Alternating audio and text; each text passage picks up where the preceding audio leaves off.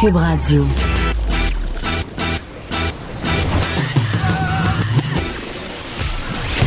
Pour elle, il n'y a jamais de mauvaise question. De 13 à 15. Les effronter.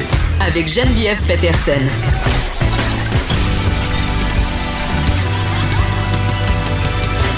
Radio.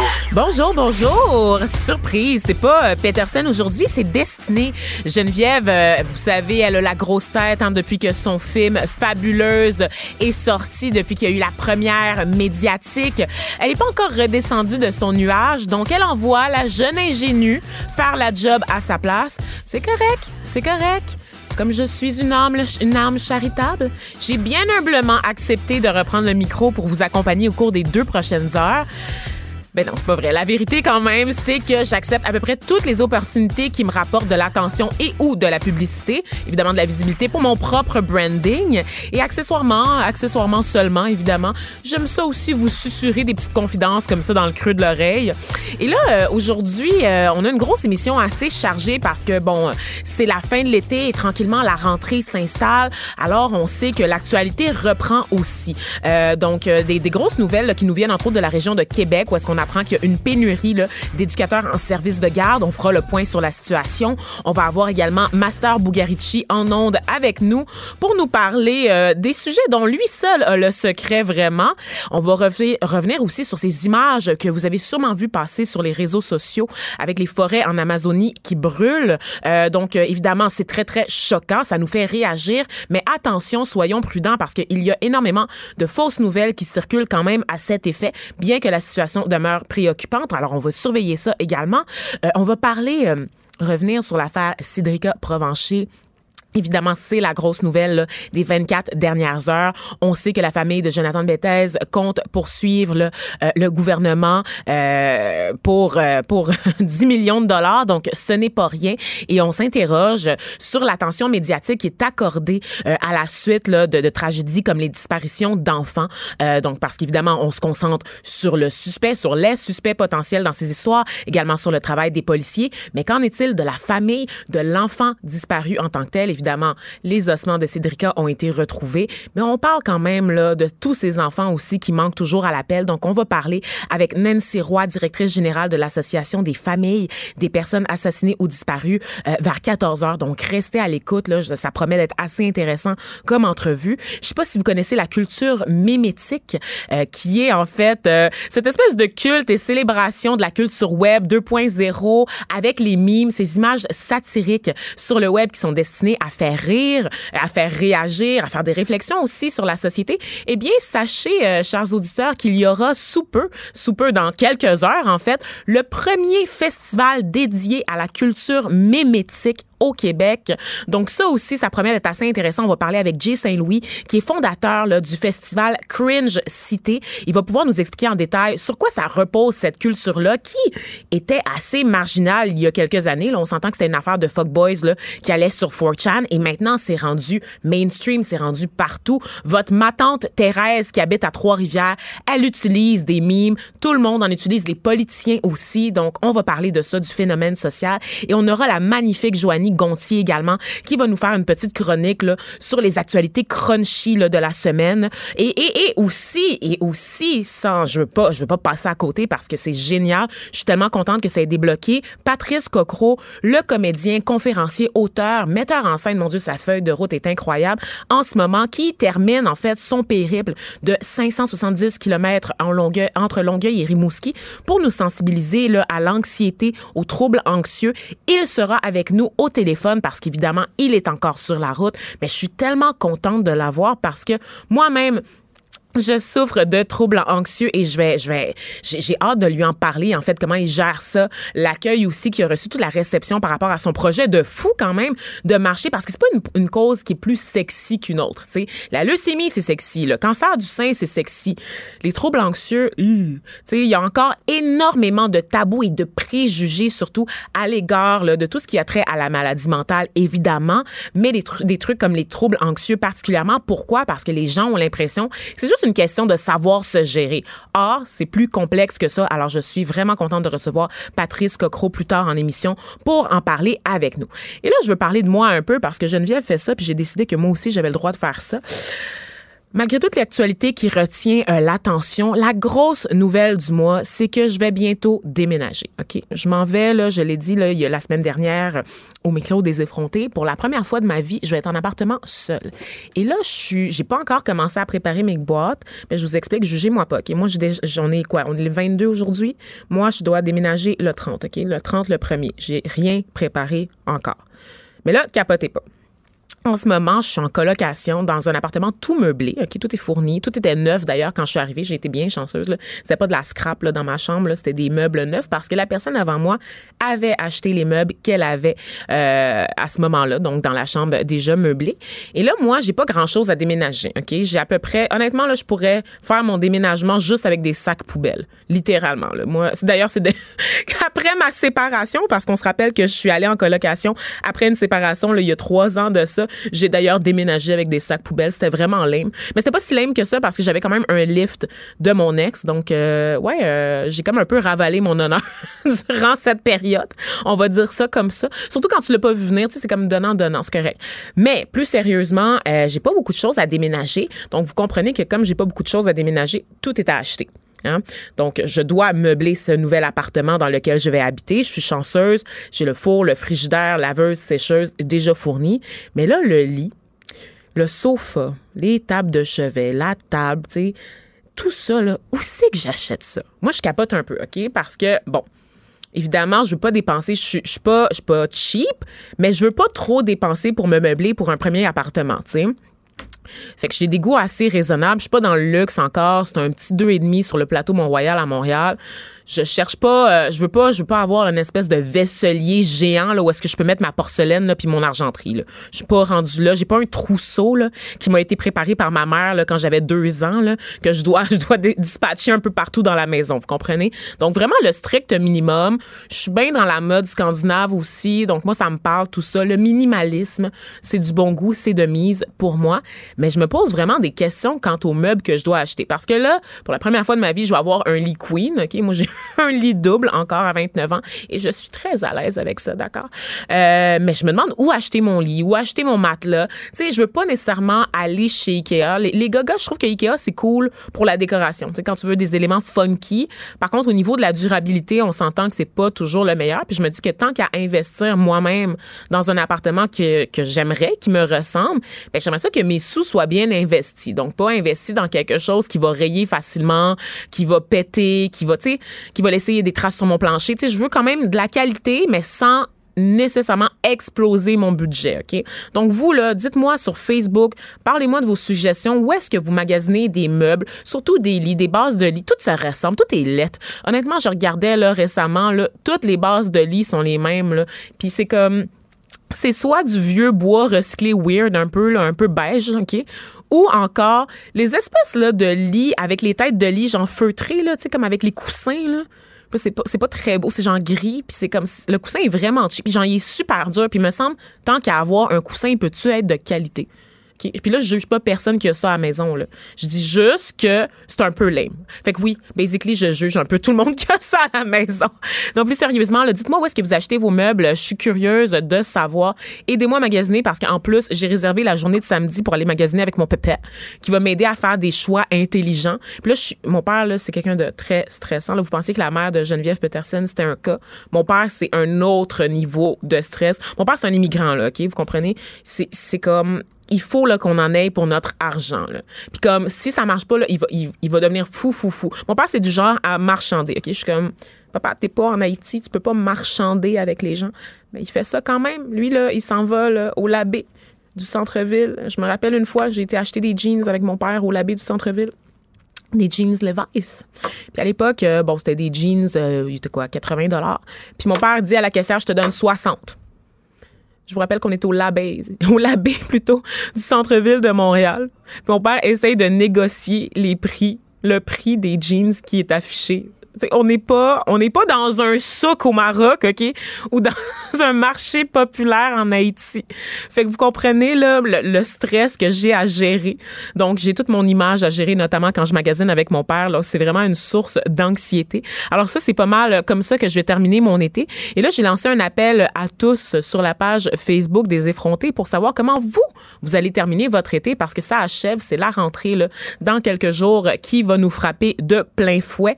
Euh, pour ceux qui ont des enfants particulièrement, je vous dirais que je m'ennuie pas de ce temps-là, justement, de l'entrée. La seule affaire dont je m'ennuie pour la rentrée, c'est le magasinage. Les fournitures scolaires, passer chez Bureau en gros aller dans la petite section là, des duotangs, puis prendre des petites affaires de couleur. Tu sais, les étuis à crayons, oh my God.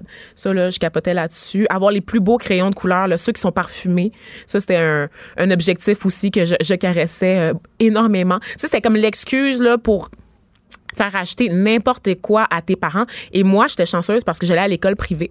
Donc, évidemment, tout est une question d'image qu'on est à l'école privée. Donc, mes parents voulaient bien paraître. Donc, ils m'achetaient toujours ce que je voulais, évidemment. Donc, les plus belles affaires pour que je sois comme les autres enfants. J'adore ça. J'adore ça. C'est vraiment comme de la manipulation. Mais euh, c'est comme ça, c'est comme ça que j'ai bâti euh, ma vie au secondaire sur la manipulation. Donc, c'est très sain, très sain cette relation que j'ai avec mes parents.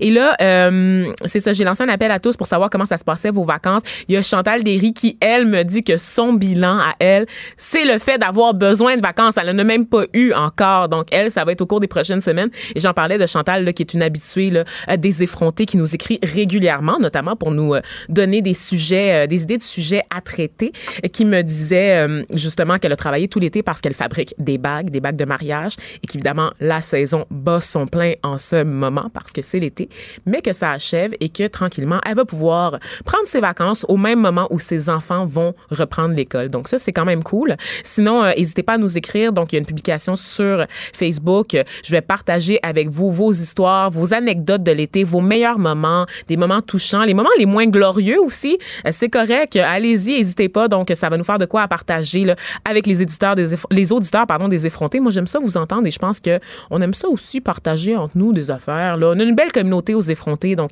n'hésitez pas à nous à nous écrire que ce soit sous la publication Facebook ou encore par message privé. C'est possible. Et là, euh, on va tranquillement euh, se déplacer là, vers l'actualité. Donc, je vous parlais tout à l'heure de cette histoire là, de, de, manque de personnel au service de garde, dans les services de garde de la région de Québec. Donc, on parlait de rentrée. Eh bien, on a des besoins criants. Là. Les chiffres sont assez alarmants, en fait. On est à la recherche de 200 éducateurs et éducatrices de services de garde. Et ça, c'était une nouvelle rapportée par le Journal de Québec ce matin.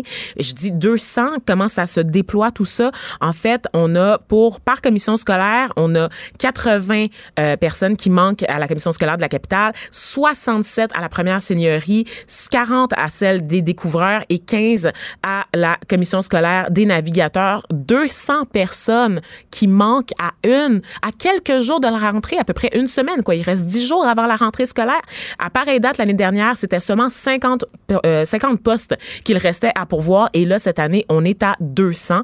Donc, évidemment, de quoi donner des, des, des, craintes euh, qu'on comprend euh, au personnel de soutien euh, scolaire, au personnel aussi des écoles en général, parce qu'en ce moment, dans la situation dans laquelle on se trouve, il se pourrait en fait que la pénurie ait pour conséquence que des secrétaires, des adjointes administratives soient celles qui s'occupent des enfants jusqu'à temps qu'on réussisse à pourvoir les postes. Et ça, là, ces 200 personnes qui manquent à l'appel en ce moment, ça n'inclut pas les gens qui sont malades, les gens qui vont caler malades comme Geneviève Peterson au cours des prochains jours. Le moindrement que tu as besoin d'aller chez le médecin avec ton enfant, tu manques à l'appel, ben il y a déjà pas personne pour te remplacer. On est déjà en pénurie, donc vous comprenez que la situation est assez euh, alarmante. Alors on va rejoindre là, euh, dans quelques instants Éric Pronovo, président de la Fédération du personnel de soutien euh, scolaire. Donc restez avec nous. Geneviève Peterson, la seule effrontée qui sait se faire aimer. Jusqu'à 15, vous écoutez Les effrontés. Alors, on rejoint Éric Pronovo là, sur la ligne. Il est avec nous au téléphone pour parler de cette pénurie de personnel de soutien, d'éducatrices et d'éducateurs en service de garde. Monsieur Pronovo, bonjour. Bon, bon après-midi. Merci de nous accueillir. Ben, merci à vous d'avoir répondu à l'appel. Ben, écoute, écoutez, moi, j'ai une question euh, qui est la plus évidente. C'est quoi qui explique la pénurie actuelle? Ben, la pénurie de main-d'œuvre, il faut bien s'expliquer, là. Euh, Vous savez, au fil des années, là, c'est euh, entre 6 et 8 ans de nombreuses coupures. Hein? Mhm. Nombreuses coupures de postes, nombreuses coupures d'heures.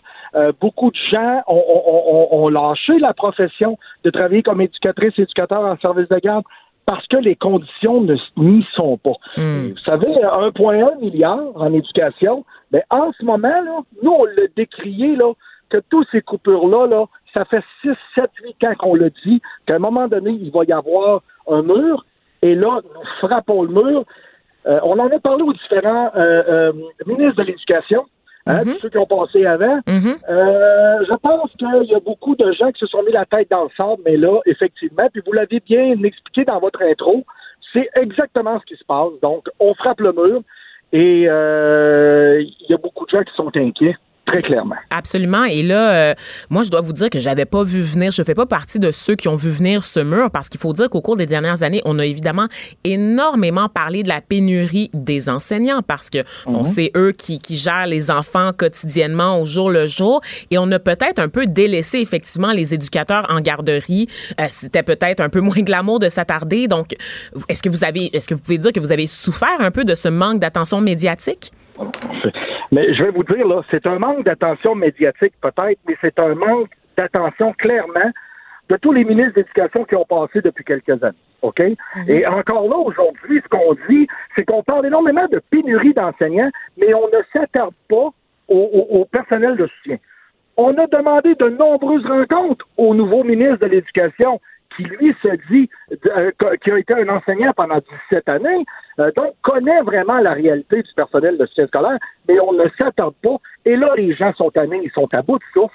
À un moment donné, il va falloir qu'ils se posent des gestes concrets, politiques, et c'est pour ça là, que depuis quelque temps, on demande et on redemande et on redemande une rencontre officielle avec M. Roberge, avec euh, M. Fortier de la Fédération des commissions scolaires du Québec, Mhm. s'asseoir ensemble. Parce que vous savez, M. Roberge dit, moi, je ne céderai pas au groupe de pression. ben nous, à la Fédération du personnel de scolaire, on est un groupe de solutions, madame. Nous, là, on est là parce que je l'ai fait le tour du Québec. Je me suis promené dans les écoles. J'ai visité l'ensemble des services de garde des membres que je représente. Et je peux vous dire, là, j'en ai un cahier plein de solutions. Mais ça va passer par une reconnaissance, puis ça va passer par une acceptation que le personnel de soutien scolaire est au même titre un personnel en éducation, au même titre que les enseignants, que les Mhm. professionnels. Mhm. Ça va commencer par ça, là. Ça, c'est clair. Et là, dites-moi, euh, Monsieur Pronovo, à qui vous lancez la pierre? Aux libéraux avec les mesures d'austérité ou aussi à la CAQ? Parce que étrangement, euh, de ce que vous me décrivez, il y a une certaine fermeture euh, du côté du gouvernement actuel. Donc vous, vous n'avez pas vu de changement avec le changement de gouvernement. Ben là, présentement, M. Robert ne répond même pas à, nos demandes. Donc, vous comprendrez que là, présentement, j'ai, un ministre de l'Éducation qui se met un peu la tête dans le sable. Euh, l'autre gouvernement, l'autre gouvernement avant, ça a été ça. Puis vous savez, les décisions qu'ils ont prises là, en haut, là, dans leur tour d'ivoire, ont mis beaucoup de pression sur la Fédération des commissions scolaires qui ont dû procéder à des coupes. Euh, et ça, là, c'est, inacceptable parce que c'est encore une fois sur le dos des gens.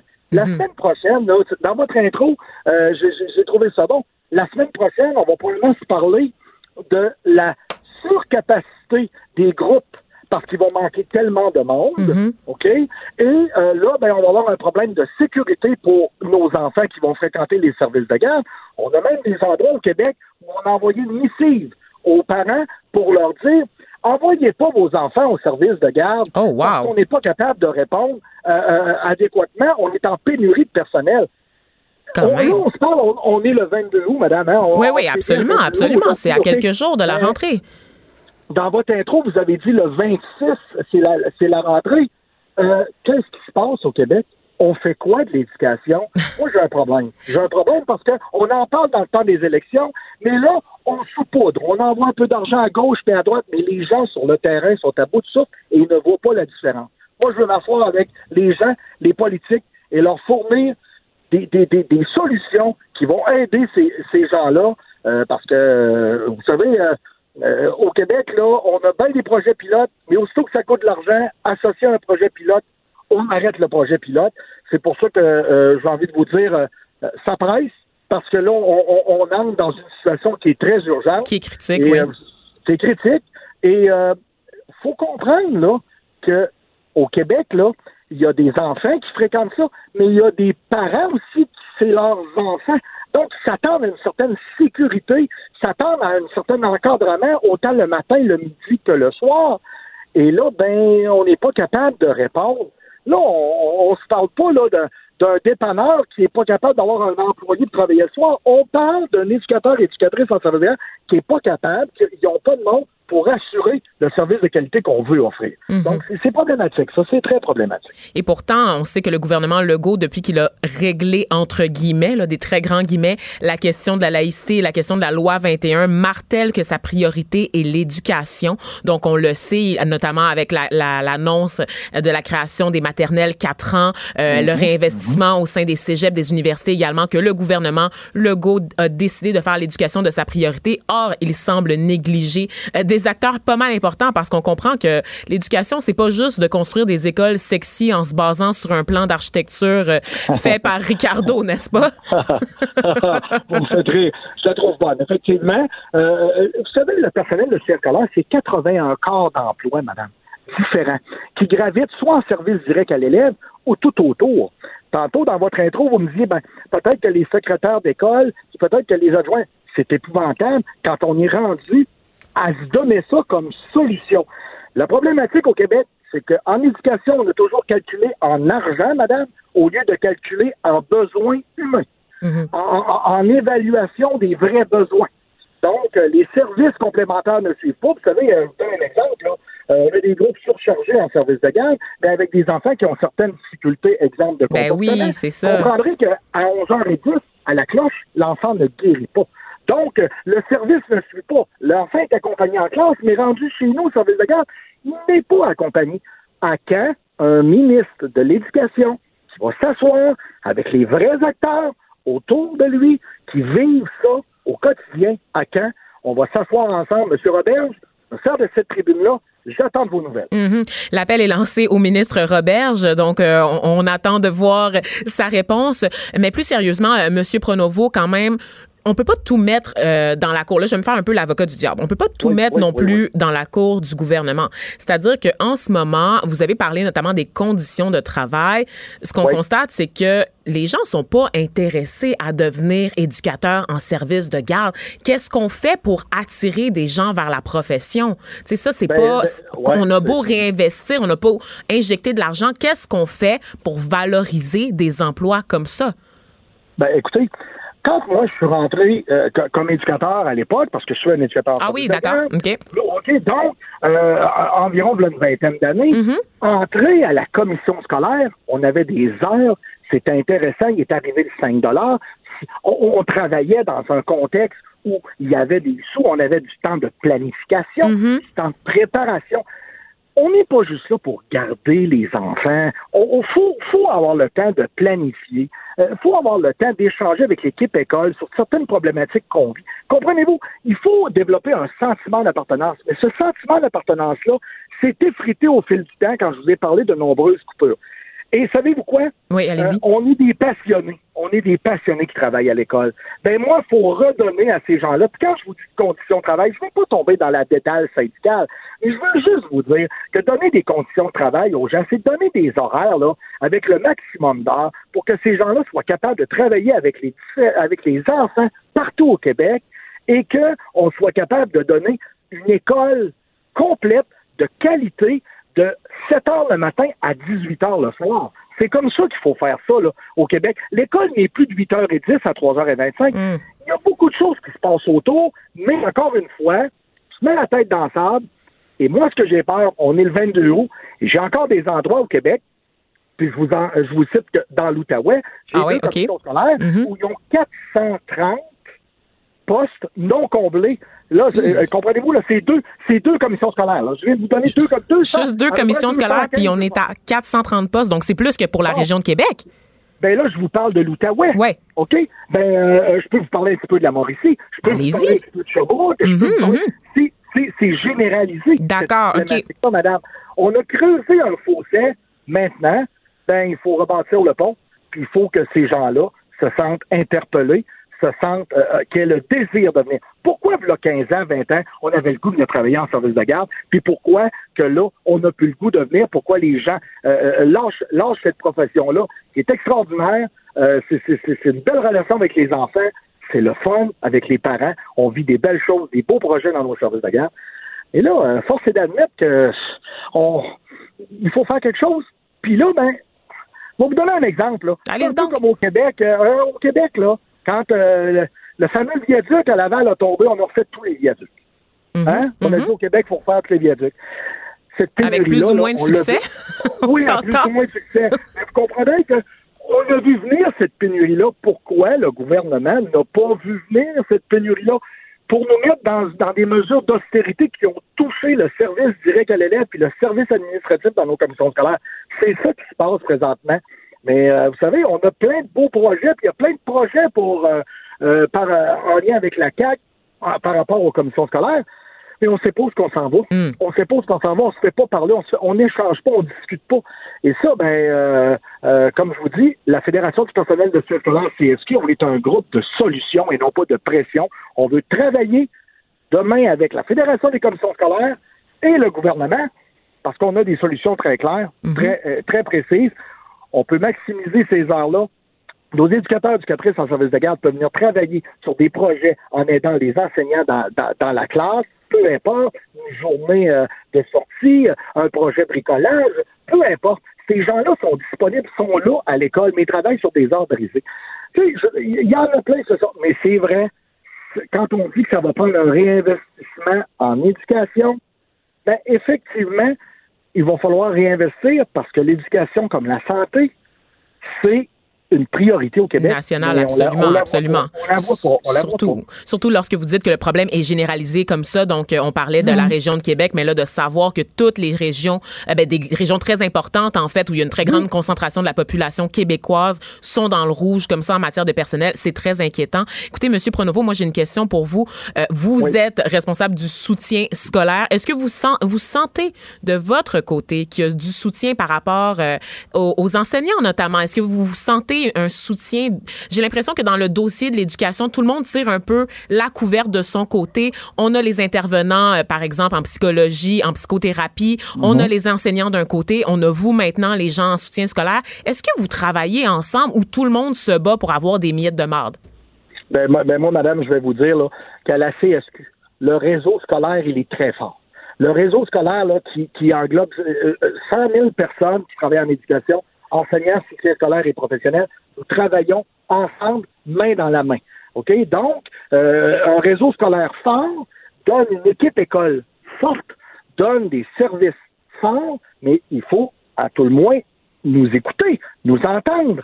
On représente 100 000 personnes en éducation. Vous comprendrez que ça a un impact, là. C'est beaucoup de gens, là. Et euh, Madame, contrairement à ce que bien des gens euh, pensent, on travaille ensemble mhm. et euh, on, ne tire pas chacun notre couverte parce qu'au bout de la ligne, savez-vous c'est quoi? C'est l'enfant, c'est l'enfant qui fréquente nos écoles qui doit absolument avoir les services, le soutien, l'enseignement au Québec il doit l'avoir et ça, c'est une priorité pour nous autres à la centrale des syndicats du Québec. Dites-moi, envisagez-vous euh, des moyens de pression au cours des prochaines semaines pour augmenter euh, justement la pression sur le ministère de l'Éducation, pour attirer euh, l'attention du ministre? Est-ce que ça pourrait être une possibilité? Vous savez, les possibilités sont toutes grandes. Hein? les possibilités sont toutes grandes, mais en même temps, je pense que je fais affaire avec un enseignant, un professionnel en éducation, avant qu'il soit ministre de l'Éducation. Et je m'attends qu'aujourd'hui, M. Roberge m'appelle, me téléphone, qu'on puisse jaser et discuter. Parce que l'objectif n'est pas de se rendre là. Et vous comprendrez qu'à un moment donné, là, on représente quand même des gens qui sont à bout de souffle au quotidien. Mm-hmm. Euh, et euh, euh, nous aussi, on est à bout de souffle, de les voir à bout de souffle très clairement. Et il faut que ça change faut que ça change maintenant. Mais si ça change pas, est-ce que vous envisagez des moyens de pression? Est-ce que c'est dans la c'est dans les discussions en ce moment auprès de vos membres? Non, non, non. Présentement, ce n'est pas en discussion. Puis, mais, je vais même vous dire, euh, on est on, s'avance dans une prochaine négociation. Mm-hmm. Puis mon objectif, c'est c'est pas nécessairement de tout amener en négociation. Comprenez-vous? Vous voulez éviter le conflit, on comprend ça. Oui, on veut éviter le conflit. Nous, on est là en solution. Mais en même temps, euh, ça me prend de l'écoute ça prend l'écoute, ça nous prend de l'écoute de la classe politique. Ce qu'on n'a pas présentement. Puis à un moment donné, ben, vous comprendrez qu'on euh, en arrivera à, certaines situations où on arrivera à, des, euh, à des mesures qui peut-être se rendront là mais c'est pas l'objectif pour nous autres à la Fédération du personnel de soutien scolaire. Mhm. Et là, vous avez parlé bon du gouvernement, du milieu scolaire en général. Avez-vous un message pour les parents? Parce que là, euh, moi, comme je vous parlais tout à l'heure en début mhm. d'entrevue de la mobilisation, on a vu les parents sortir devant les écoles, manifester, faire des chaînes humaines devant les écoles de la province pour dénoncer les conditions euh, dans lesquelles se trouve la majorité des écoles, que ce soit au niveau des établissements qui tombent en ruine ou encore du manque de personnel pour accompagner les élèves du manque d'enseignants également et de la réforme aussi, de tous les défauts de la réforme. Mhm. Est-ce que vous mhm. sentez que vous avez du soutien des parents, vous, le personnel des soutiens des, des, commissions, des, écoles? Parce que je me dis, il y a beaucoup de parents, vous l'avez dit tout à l'heure, et cette phrase-là, je l'ai trouvée importante. C'est pas vrai que l'école, c'est seulement de 8h30 à 3h30. Et j'ai l'impression que parfois, tu sais, les parents euh, délèguent au service de garde le soin d'éduquer leurs enfants par moment, tu sais. On délègue ça aux professeurs, mais aussi aux éducateurs en service de garde, puis on s'en fout. Est-ce que vous sentez que vous avez un soutien en ce moment des parents? Euh, euh, vous savez, on, rencontre euh, régulièrement la Fédération des comités de parents mm-hmm. et on a des discussions avec eux. Et moi, je peux vous dire une chose, que les parents, de plus en plus, sont très au courant de ce qu'on fait au quotidien et de l'impact que nous avons au quotidien. Donc, vous comprendrez qu'on va continuer à piloter le message avec ces gens-là. Parce que ces gens-là, -là, c'est, c'est entre guillemets des payeurs de taxes. Hein, comprenez-vous? Et ils s'attendent à avoir un service parce que l'éducation, c'est, c'est, c'est, en guillemets, une certaine gratuité. Donc, ça fait partie de ça. Ça fait partie, le service de garde, euh, en dehors des heures régulières, comme vous avez dit tout à l'heure, oui, on a cet appui-là des parents. Puis vous savez, Je suis contente de l'entendre. on va continuer à travailler avec eux aussi parce que ces parents-là, c'est pas vrai, qu'ils confient ce qu'ils ont de plus important au monde, c'est-à-dire leurs enfants, et on va les on va les mettre dans des situations où on va avoir des problèmes de sécurité, on va mhm. avoir des problèmes à gérer les situations. Puis nous, on ne veut pas travailler dans ce sens-là, mais oui, on va travailler main de main avec euh, les, les, parents, c'est très clair, parce que, euh, comme je vous dis, euh, la plupart savent maintenant ce que l'on fait, puis on va continuer à le faire. Ben c'est super. je suis vraiment contente de, de savoir, d'entendre que les parents vous soutiennent. On rappelle que la hausse graduelle des, des enfants dans nos écoles rajoute à la surcharge de travail de mhm. tout le personnel, que ce soit le personnel enseignant ou de soutien comme ça. Et en terminant, euh, Monsieur Pronovo, dites-moi, est-ce que vous avez vu passer le projet pilote de la commission scolaire des découvreurs? On apprend un peu un peu plus sur ce projet pilote justement dans la nouvelle rapportée par le journal de Québec c'est un projet qui démarre à la rentrée, qui va permettre aux employés des services de garde d'obtenir une garantie d'au moins 20 heures de travail par semaine. Euh, il sera par contre appelé à faire d'autres tâches connexes. Donc, c'est comme ça qu'on garantit les heures au mhm. personnel, mhm. comme donner un coup de pouce aux enseignants pour organiser différents projets ou encore participer à des tâches administratives. Qu'est-ce que vous pensez d'un projet comme ça? C'est un diachylon sur l'énorme blessure. Hmm. C'est un diachylon sur l'énorme blessure. Je vous dis pas que l'idée est mauvaise. Par contre, y a tellement de règles budgétaires hein, dans notre puis de, de, de, strates budgétaires. Euh, moi, j'ai hâte de voir comment on va faire quand euh, l'éducateur ou l'éducatrice en service de garde va partir, va aller faire un projet dans la classe. Qui va le payer? Mm-hmm. Hein? C'est ça, hein? Donc, euh, c'est ça, les risques. C'est une autre problématique. Ben, les risques. Ça, c'est un des risques. L'autre risque, vous l'avez dit dans votre phrase, toute autre tâche connexe. J'ai même vu que la personne pour aller faire du classement ou aller faire de la bibliothèque, Là, il faut s'asseoir pour baliser ça. Et je sais que ça vient de la commission scolaire euh, du président de la Fédération des, des, commissions scolaires du Québec, M. Fortier. Euh, euh, pourquoi, M. Fortier, vous ne nous avez pas appelé pour jaser de ça avec nous autres, ah. pour voir comment ça pourrait ça pourrait s'orchestrer. OK, là, vous êtes en train de me dire qu'il ne vous a pas consulté là, pour lancer ce projet pilote-là. Non, pas, du oh. tout, pas du tout, pas du tout, pas du tout. Donc, c'est ça que je veux dire. Comprenez-vous, là, euh, tout le monde veut faire un peu sa tête, son idée, encore une fois. Alors que ça prend de la concertation, ben oui. Ben, c'est ça.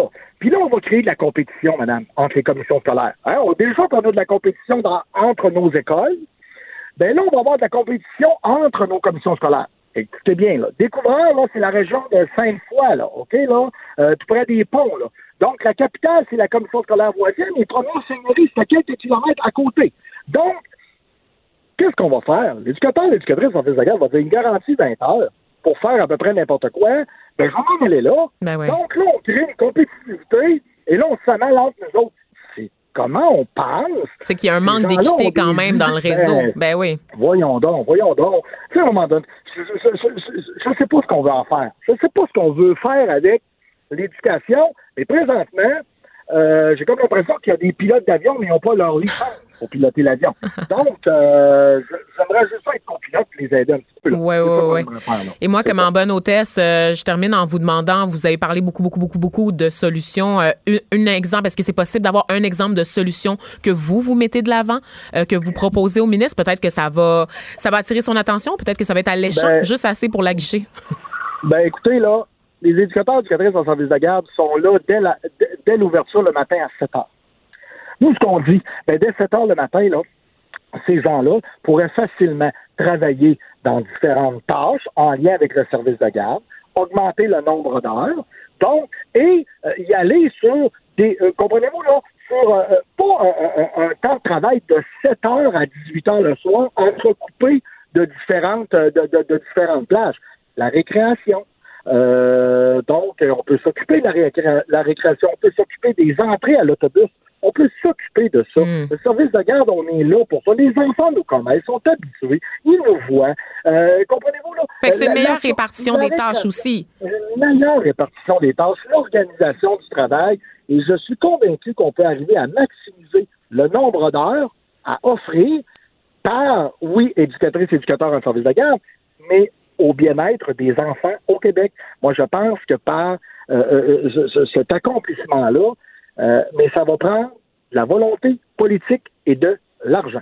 Je m'attends à ça. On espère que le ministre Roberge entendra votre appel. Éric Pronovo, je le rappelle, vous êtes président de la Fédération du personnel de soutien scolaire. Vous répondez là, à toute cette nouvelle là, qui nous venait du Journal de Québec concernant la crise dans la région de Québec où est-ce qu'il y a 200 euh, éducateurs et éducatrices de services de garde qui manquent à l'appel. Mais comme vous me le disiez en entrevue, c'est une situation qui est généralisée aux quatre coins du Québec. Donc, c'est un dossier qu'on va évidemment continuer de surveiller de près. Ben, on n'a pas vraiment le choix. La rentrée est à nos portes. Donc, merci d'avoir pris le temps de discuter avec nous aujourd'hui. Euh, donc, on, va beaucoup. continuer à suivre le Merci dossier en beaucoup. espérant qu'on réponde là, à vos interrogations.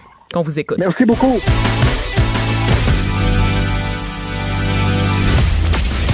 Elle ne tourne jamais sa langue cette fois avant de parler. Geneviève Peterson, féministe assumée. Mais là, euh, voyons, je, je suis comme toute mélangée dans mon horaire de la journée. Je suis présentement en compagnie de Master Bugarici et normalement, euh, avec la rentrée là, de l'automne à Cube Radio, Master, je ne le retrouve qu'à 17 heures pour la nouvelle émission Les Têtes enflées. Mais là, je viens de me rappeler que tu es aussi chroniqueur. Tu tous les talents. Tu es partout. On te voit partout. Hey, c'est le next big thing. Tu l'es déjà, en fait, pas le next. Tu l'es déjà. J'ai bien du vouloir. J'ai bien, bien, bien du vouloir. C'est ça, donc euh, je me suis rappelé que tu fais aussi des chroniques aux effrontés. Donc ça, ça se poursuit, cette collaboration-là aux effrontés pour l'automne, c'est ça? Donc on va pouvoir Ouais. s'entendre de manière là, euh, périodique comme ça au micro de Geneviève. Et là, tu es avec moi, donc pour la première fois aujourd'hui. On se retrouvera plus tard euh, parce que j'ai des comptes à régler, mon gars. Avec Ouais. toi, je l'accepte pas que tu as Yeah. déjà gagné une manche cette semaine. Euh, deux, je m'excuse. Oh, t'as la mémoire, t'as la mémoire très, très courte. J'ai la mémoire sélective. Elle est pas courte, elle est sélective. C'est pas le bon, le bon adjectif. Read a book, comme on dit.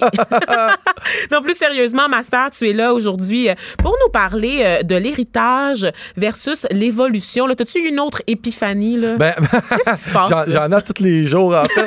Mais tu sais, tu sais que, tu, tu sais que, Sur quoi t'es en ce moment? tu sais que je suis allé voir le film de Jan. Bien sûr. Tu sais aussi que j'allais là en pensant aller voir un film de filles avec un Hugh Grant poche dedans.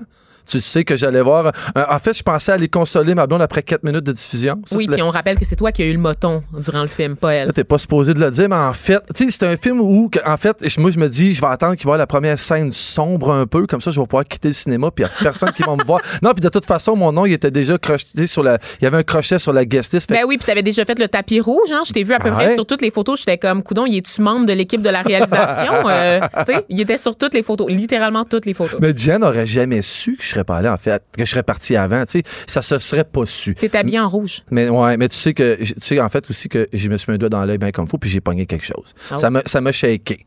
En fait, tu sais ça puis je ferai pas la, la chronique là-dessus mais ça m'a ça m'a fait penser, ça m'a donné un flash, tu sais. Ça parle des influenceurs puis là où j'ai pogné quelque chose dans le film en fait, c'est c'est que je me suis vu moi aussi. Je me suis vu, moi aussi, puis je nous ai vus, nous aussi. Tu sais, en fait, il y a peut-être pas juste les influenceurs qui semblent, parce qu'on on, tu sais, on- on regroupe tout le monde, et qui semblent imbus d'eux-mêmes. Je pense qu'on l'est tout un peu avec Puis là, les on rappelle, là, parce que c'est pas tout le monde qui a eu la chance de voir le film de Geneviève. Ouais. Il sort seulement demain en salle. Nous, on a assisté à la première, en fait. Je sais pas si c'est la première médiatique, parce que je sais que des critiques avaient déjà vu le film, là. mais c'était bon, le soir de première, là, avec le gratin. Euh, donc, nous, Master, euh, moi-même et toi. Donc, le 1% du Québec était présent à l'événement. Et ce film-là parle justement de la culture des influenceurs. Il parle de, de la quête de like, de la quête de popularité. Il parle également euh, de la crise des médias qui doivent maintenant de plus en plus faire du contenu euh, accrocheur pour attirer euh, des lecteurs sur leur site. Donc, il y a un peu tout ça. Puis évidemment, bon, c'est entrecoupé là, de, de moments là, de relations sur l'amitié, les relations amoureuses en 2019. Donc, l'amour autant des likes, le basically. Alors, c'est juste pour mettre en contexte nos auditeurs. Mais j'avais bien mais j'avais bien les, appré- des appréhensions. Puis tu sais puis évidemment il y a plein de flashs dans le film qui font penser à plein de trucs mais là où j'ai accroché c'est évidemment puis je spoilerai pas là je donnerai pas rien que qui va qui va scraper votre votre plaisir d'aller voir ce film là mais j'ai quand ils, prennent à un moment donné euh, c'est la fête de quelqu'un puis ils, re- ils refont la, la, la- chanson de bonne fête parce que c'est pas à leur goût. Puis je nous ai vu faire ces trucs là puis j'ai trouvé que ça ça m'a frappé. Ça m'a vraiment frappé. Puis là tu sais je- vais parler des- de l'évolution puis l'héritage qu'on a de, de- qui vient du passé, tu euh, c'est c'est facile à dire qu'on peut chialer de tout ça, de refaire une photo puis de trouver ça un peu, puis tu même moi, ça m'a shaké, mais tu sais, en même temps, quand tu penses à ça, si on passe aux puristes photographes d'il y a euh, 50, 60 ans, j'imagine que ces gens-là, s'ils avaient ce bonheur-là aujourd'hui de pouvoir refaire une shot, sais, à l'époque des bobines, à l'époque où tu prenais une photo, puis ça te prenait beaucoup de technique pour comprendre ce que tu faisais, parce que peut-être que tu scrapais ce que tu faisais, puis tu allais le voir plus tard, tu sais. J- Moi, j'imagine et j'ose croire que ces gens-là, s'ils étaient là aujourd'hui, qu'ils avaient encore cette passion de la photo-là, pense qu'ils seraient jaloux un peu. Ils seraient satisfaits des moyens technologiques qu'on a à notre disposition euh, maintenant pour obtenir la crème de la crème en matière de photo. Ben, tu sais, puis c'est facile de juger. Puis tu sais, ça fait plein de fois que je viens ici, puis tu sais, j'ai parlé de mon père, j'ai parlé de ma mère, je parle de consommation, pollution, les fiertés. Tu sais, en fait, je tourne souvent autour du pot. Mais dans le film, ce qui m'a frappé, c'est ça. Puis tu sais, le but ultime, quand on fait des films, quand on écrit des livres, ou quand on crée de l'art avec des pinceaux, ou quand un auteur, compositeur, interprète nous livre une toune de feu, en fait, ce qu'il essaye de faire, c'est peut-être de nous, léguer- nous léguer quelque chose. C'est peut-être aussi de nous laisser un héritage, tout en voulant évoluer, tu sais, parce qu'on veut pas se répéter. Mais je sais que c'est pas juste ça, parce qu'il y en a qui vont le faire pour pas virer fou. Là. T'as des artistes qui vont faire ça, ça va être leur, ça va être leur compostel à eux, faire des tunes, ça va être leur chemin de croix, parce que eux, ils s'en foutent, puis ils veulent pas léguer à personne. Ils veulent pas léguer, ils veulent le faire pour eux.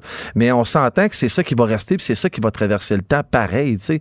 Ça va devenir un héritage ces accomplissements-là. Ben oui, parce ben que oui. dans le fond, que ce soit positif ou négatif, c'est tout ce qu'on fait qui va rester. Parce que de toute façon, tu sais très bien que dans quelques années, le Fast and Furious numéro un, tu sais, on s'en rappellera plus. Tu le sais qu'on s'en J'ai rappellera jamais plus. écouté un film de cette franchise-là au complet. Moi Jamais. non plus, mais il gagne des Jamais. millions au box-office. Fait que Je tu peux être certain qu'il y a des gens qui y vont. Mais, Rip Paul Walker. je te dis, ouais, ouais, mais je te dirais, tu sais, la sauce à spag de ta grand-mère, elle, elle va traverser le temps, par exemple. A fait du griot, ma grand-mère. La tienne. Mais la mienne, elle fait de la sauce à spag. Elle faisait de la sauce à spag. Sais, pourquoi la sauce à spag va traverser le temps puis le film super poche avec Vin Diesel le ferait pas? Ça, c'est une question de goût. Hmm. Prends-toi pas la tête avec ça. Moi, j'aime plus la sauce de ma grand-mère que Vin Diesel. C'est chacun sa vérité. C'est de même, ça marche. Mais comme, tu sais, en général, on est trop occupé à regarder des tutoriels inutiles qui nous apportent rien. Mais on perd un peu de temps. Puis dans ce temps-là, on n'a pas eu pris le temps de transcrire cette recette-là dans notre grand-mère pour la savoir puis la perpétuer, tu sais. Mais oui, OK, je le sais. Là, tu, là, toi, t'es, t'es très, très averti. Il y en a des tutoriels comme ça qui vont te montrer des bonnes recettes, mais ça sera pas celle de ta grand-mère. Ben non, c'est ça. fait que t'as Ça laissé passer cet héritage-là. Ça se perd. Moi, ça me touche, ce bout-là, tu sais. Il y a bien des, il y a bien des choses cool qui vont arriver. Puis là, tu tu vas me dire, ah, ben là, moi, j'ai une nouvelle sauce à spaghetti, puis moi, je la fais avec des aubergines, puis c'est vraiment cool. Je m'excuse. Mais une vraie sauce à spag, comme ma grand-mère disait, c'est un tiers tomate, un tiers viande hachée, avec du bœuf, puis un tiers carotte. Parle pas trop vite, je prends des notes. Là, Tu fais cuire ça lentement, pas trop fort, puis tu brosses ça aux 10-15 minutes. Là, tu vas me dire, ouais, mais moi, la mienne, elle fait pas ça comme ça. Mais C'est correct si ta grand-mère, elle la fait pas comme ça. C'est correct. Parce que peut-être que toi, ta grand-mère, elle t'a fait plus évoluer que moi, je sais pas. Parce que moi, j'ai voulu rester accroché dans le passé. C'est chacun son affaire, dans Ben le fond, oui, là-dedans. c'est notre signature aussi, hein? c'est notre identité, c'est notre patrimoine, donc c'est ce qui fait de nous aussi des êtres euh, totalement différents. ce qui est le fun dans tout ça, c'est de moi, ce que je trouve trippant de l'analyser, dans le fond, c'est que, tu sais, il y a des effets négatifs, il y a des effets positifs, ça nous fait remettre en question, ça nous fait avancer, puis je pense que c'est ça l'im- l'important de se rappeler dans toute cette affaire-là, puis tu sais, de le faire le mieux possible. Tu sais, on peut être bien, bien tough avec notre analyse des temps modernes, c'est qu'on avance, puis c'est ce qu'on veut faire avancer, mais on juge très difficilement, tu sais, parce que, juste un exemple, tout le monde chiale des téléphones, que tout le monde a son téléphone des mains, puis oui, c'est vrai. Je pense que dans le temps, il faut qu'on apprenne à utiliser ça comme du monde. On va avoir besoin d'un certain temps. Mais si tu regardes des photos d'il y a 70 ans, que les gens qui attendaient l'autobus sur le coin de la rue, tout le monde avait un, journal, un journal des mains, tout le monde lisait le journal et personne ne se parlait. Moi, je veux parler d'un truc avec toi, le fameux narcissisme qu'on reproche aux milléniaux de prendre des selfies, de prendre des photos d'eux tout le temps, puis de se regarder là, sous toutes les coutures. Je m'excuse, là, mais au Moyen Âge, à la Renaissance, des rois là qui passaient là trois mois à garder Ouais. la même pose, ok, pour être représentés sur une peinture qu'aujourd'hui on expose dans un musée, puis qu'on va voir comme des moutons qu'on est prêt à dormir quasiment dehors du musée pour aller voir. Ouais. Ça aussi, c'est du narcissisme. Ben ouais. On n'a rien inventé. Les milléniaux, les jeunes, notre génération, on n'a rien inventé au 21e siècle. Tout ça, là, cette espèce de fascination pour le soi, pour l'image, pour la personne, puis pour ce qu'on va léguer Exact, aussi ben de ouais. nous au reste de l'humanité, c'est humain. C'est un, c'est l'instinct humain attends, en de fait, base. l'héritage laissé, elle mérite, elle mérite tel qu'on la dorlote, c'est au détriment de l'évolution, parce que ça va comme un, peu un contre l'autre, si tu veux un peu tout le temps. Tu sais, t'es-tu gauche, t'es-tu droite, t'es-tu centre? Moi, je sais pas. Moi, je m'en fous. Moi, je suis un peu partout là-dedans. non, mais c'est-à-dire qu'on peut prendre notre compte un peu partout dans tout ça. On n'a pas besoin de suivre toutes les règles. On, on invente notre truc, mais c'est sûr que ça bouscule parce que ça va tellement vite. Puis pour qu'on finisse par réaliser un peu tout ce qui se passe, il va falloir s'arrêter à un moment donné. Quand on va s'arrêter, on va se voir dans le miroir. Parce que là, on sera plus embrouillé dans le miroir quand on va arrêter. Puis on va réaliser que c'est peut-être pas nécessairement beau tout ce qu'on fait. C'est sûr que c'est, tout va en contresens. là. Je me contredis dans mon affaire, puis c'est ça la vérité, c'est ça que j'ai trouvé beau, c'est ce qui m'a fait confronter quand j'ai vu le film. Mm-hmm. C'est C'est ça qui m'a frappé en premier. J'ai dit, tu sais, j'allais là de reculons. Je suis le premier à chialer que quand un influenceur me vend une crème un jour puis me vend d'autres choses le lendemain, j'aime pas ça. Mais t'es un influenceur, master. Ouais, Voyons ben, donc. Ben, on le lit tout Tu à notre le façon. Oui, c'est ça. Puis ça dépend du rayonnement que t'as. Fait que tu moi, pour l'influence, je peux dire, mettons, sur Instagram, bon, je suis influenceur pour 5400 Ben, t'es quand même le maître international, le maître de la couture internationale. Je sais pas où est-ce que je dois placer l'international, avant couture ou après? Euh, moi, je dirais le maître international de la couture urbaine, ouais. Ou de la couture urbaine. Ben, ben, si tu veux plus simple, tu peux dire le boss de la game de la guenille. Ça, tu peux le dire. Ah, ça, j'aime beaucoup. Ça, ça ressemble à ma parlure. Non, tu sais, on est tellement, on est tellement bizarre, ça va tellement vite, ça évolue tellement vite. On s'invente plein de moyens de communiquer. C'est rendu fou le nombre de moyens de, commu- de communication qu'on peut avoir juste sur un téléphone. Puis bizarrement, on s'est jamais autant moins parlé qu'on se parle en ce moment. En ce moment, les gens sont beaucoup plus intéressés à savoir ce qui se passe au Moyen-Orient quand ils ont aucune idée de ce qui arrive. Puis ils savent même pas ce qui se passe dans leur propre ville. On est comme un peu peut-être dépassé par tout ça. Tu sais, on. Mais je suis pas d'accord avec toi. Là, Ah, tu dis qu'on on s'est jamais aussi moins parlé que ça, c'est ça? Et moi, euh, je constate, c'est juste que la communication évolue. Moi, Ah, tu- là, attends une minute, tu parlais des gens On avec leur téléphone On tantôt. s'est moins écouté, on s'écoute moins peut-être. Peut-être, Peut-être que- peut-être ça que je veux dire. préfère ça parce qu'on n'a Ouais. jamais autant communiqué avec les réseaux sociaux, avec les forums, avec l'Internet. Ça a fait exploser les barrières. Et moi, je me rappelle de l'époque là, où est-ce qu'on avait, euh, comment ça s'appelle, des correspondants, tu sais, des pen Ouais, ouais, ouais, ouais, ouais, ouais. T'écrivais là, à quelqu'un qui habite en Russie, par exemple, là, puis ça, ça te prenait trois mois pour recevoir ta lettre. Là, puis c'était des, des trucs qu'on faisait à l'école. Aujourd'hui, t'as plus besoin de ça. Tu peux parler à 15 personnes qui habitent en Russie si tu veux. En moins de 10 minutes, t'as une réponse. je on s'entend que si tu recevais une lettre écrite par quelqu'un que tu n'as Oh, pas vu depuis des années, tu recevais ça par la poste, puis il y avait trois, quatre pages. Quand tu ouvres l'enveloppe, je suis certain que tu aurais un trip. On est tellement Ben rendu oui. qu'en Ben oui. ce moment, on aime mieux mettre des sous sur un toit d'église qui a brûlé, cathédrale qui a brûlé, pendant qu'on regarde les poumons de l'humanité s'embraser dans, dans l'Amérique du Sud. C'est ça pareil, tu sais. Je suis contente que tu nous amènes là parce qu'on va parler après toi, justement, on va parler euh, de l'Amazonie qui brûle avec un spécialiste là, euh, sur les inégalités sociales et les discriminations, là, euh, qui spécialise évidemment sur la violence politique au Brésil. Donc, Ouais. après toi, Mais en même je veux pas te complexer. Non, non, non. non, mais en même temps, de tout ça, puis ça répond un peu à ça. On est, on est tous juste des humains. Puis on est comme ça. Puis tu sais, les humains, on a ce besoin fondamental-là de se réinventer, puis de- d'essayer de, tout recommencer, puis de tout. Moi, je trouve ça beau. Moi, je trouve ça très beau, même si des fois on est horrible dans comment on le fait. Je trouve ça beau parce que dans le fond, tout ce qu'on veut, c'est avancer. Tu sais, moi, si tu me donnais le choix pour vrai, là, de, que je pouvais, je pourrais, je- si je pouvais choisir l'époque, dans n'importe laquelle qu'il y a eu dans l'histoire de l'humanité, l'époque où je, je pourrais vivre, là, je choisis, je prends aujourd'hui Ah ouais. sans hésiter. On n'a jamais eu autant d'opportunités. Rêver aujourd'hui, tu peux le faire les yeux ouverts. Il y a 50 ans, tu pouvais même pas rêver. Tu prenais une job, tu te la fermais, puis tu t'allais jusqu'à ta pension avec cette job-là. Ça, c'est un exemple banal. Ben ouais, Mais aujourd'hui, on peut faire 75 métiers. On peut se revirer de bord quand ça nous tente. On peut le faire au moment puis de la façon qu'on veut. On a tellement d'opportunités. C'est sûr que pour un... Là, là, c'est le gars de 45 ans qui parle, qui a quand même de l'expérience de On l'oublie des fois. Non, vieux mais je me, mets à la, je me mets à la place de mes enfants qui vont avoir toutes ces options-là avec un cerveau beaucoup plus jeune, beaucoup plus moins, moins formé. C'est sûr que ça sera peut-être pas nécessairement facile, mais ça a-tu déjà été facile? Parce qu'oublie pas une affaire. Moi, ma mère, elle allait à l'école. Elle marchait 4 heures pour aller à l'école. Elle avait de la neige jusqu'aux oreilles. Puis En à Noël, c'est par un orange. Elle gagne. Moi, je pense qu'on doit. Non, mais tu sais, on doit juste essayer d'évoluer en essayant de respecter l'héritage qu'on a eu, puis en étant juste le plus fin, le plus beau envers les autres. Se rappeler aussi que les barrières qu'on a aujourd'hui, ben, c'est souvent des barrières qu'on s'impose à soi-même. C'est tellement. On n'a jamais été aussi libre. Ne l'oubliez pas. Alors, merci, merci beaucoup pour euh, cette leçon, cette morale, euh, Master Bugarici. J'aime euh, le nouveau master, celui qui est serein.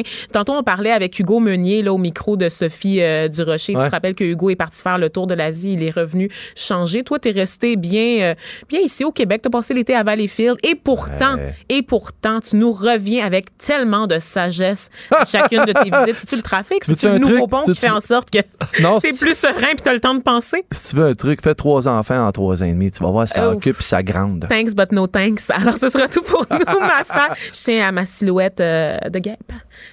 Les, les- impacts sont pas les mêmes. C'est ça qu'on disait hier. clair. On disait à la blague que les hommes, ils ont des enfants, ils vont prendre de, de la masse musculaire. Nous autres, les filles, on ramolli. Fait que euh, non, je, je ferai pas trois enfants en trois ans, Master. Euh, les impacts sont pas nécessairement les mêmes pour moi que pour toi.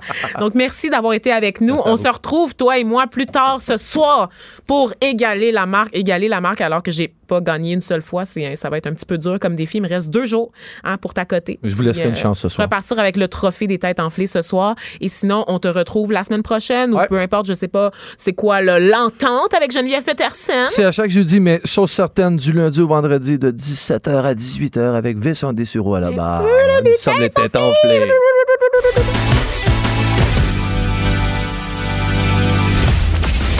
Elle ne tourne jamais sa langue cette fois avant de parler.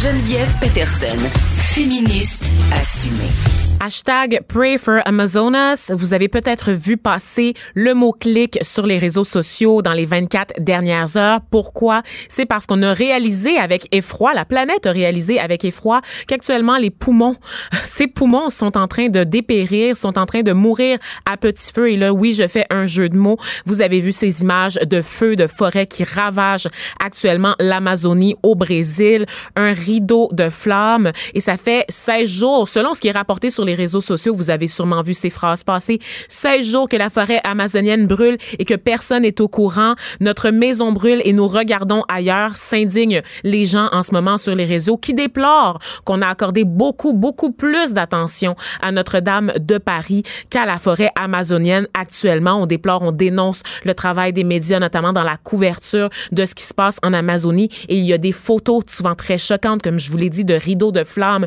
qui circulent abondamment sur Facebook, Twitter et Instagram. Par contre, il faut faire attention parce que les images qui circulent en ce moment, euh, parce qu'on peut rien avoir de beau en 2019, euh, certaines sont très anciennes. Elles montrent des feux qui ont eu lieu en 1989 en Amazonie ou encore des feux qui ont eu lieu ailleurs au Brésil ou même dans d'autres pays comme en Inde, aux États-Unis, même au Canada. Il n'est pas possible en ce moment d'évaluer l'ampleur des superficies qui sont touchées par les feux de forêt en Amazonie. Euh, ce qu'on sait par contre, c'est qu'il y a environ les feux de forêt ont augmenté de 83% depuis le début cette année euh, par rapport à l'année dernière à la même date. On le sait, l'Amazonie, je vous l'ai dit, c'est les poumons de la planète, de l'humanité. C'est un réservoir de carbone qui est vital, qui nous aide aussi à combattre le réchauffement climatique puisqu'il ralentit euh, son effet. Euh, on sait aussi que l'Amazonie est riche en faune, en flore, qui abrite 3 millions d'espèces de plantes et d'animaux, dont 1 million sont c'est-à-dire qu'ils sont propres au Brésil uniquement. Évidemment, cette catastrophe pour l'humanité, mais aussi en lumière tous les enjeux qui sont reliés à la déforestation au Brésil, parce qu'on le sait, l'enjeu le, plus pressant qui guette la forêt amazonienne en ce moment, c'est le fait qu'on cède des territoires à des exploitateurs, à des gens qui sont là euh, pour euh, développer des commerces, des habitations, pour utiliser le bois également de ces forêts-là.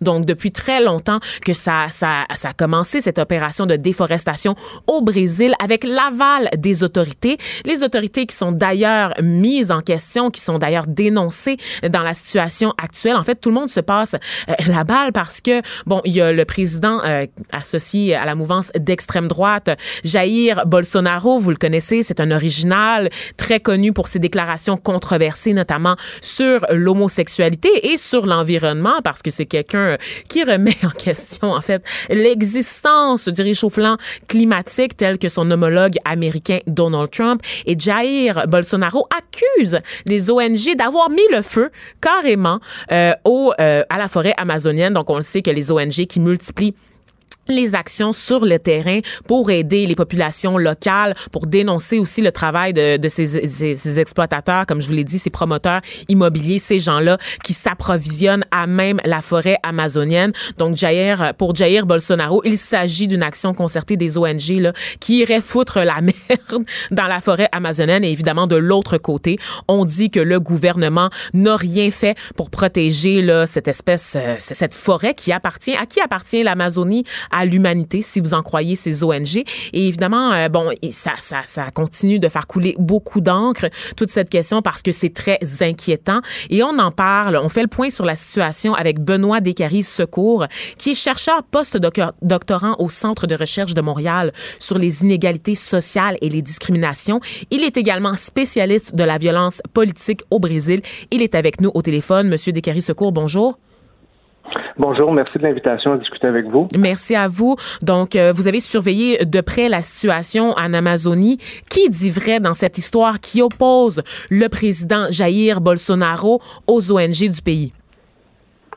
Oui, bon, qui dit vrai? Vous l'avez dit, euh, cette année, on a remarqué euh, une augmentation de la, des, incendies de forêt d'environ 80% comparé à l'année dernière, une augmentation aussi de la déforestation d'environ 80 et puis, il faut noter que euh, ces données-là ont été dévoilées par le principal institut scientifique qui est chargé euh, d'étudier la déforestation, qui est l'Institut national de recherche spatiale, parce que c'est à partir d'images satellites qu'on analyse minutieusement euh, la déforestation, dont le directeur de l'Institut, pour avoir révélé ces données-là, a été mis à la porte par le président Bolsonaro en disant que ces données étaient mensongères mais n'a pas apporté de preuves, n'a euh, pas soutenu ses dires là, lorsqu'il a dit ça, et puis il l'a remplacé par un de ses collègues euh, militaires. Donc, on sait que Bolsonaro est un ancien militaire. Il fait l'apologie euh, de l'époque de la dictature militaire aussi au mm-hmm. Brésil, qui mm-hmm. s'est déroulée de 1964 à 85.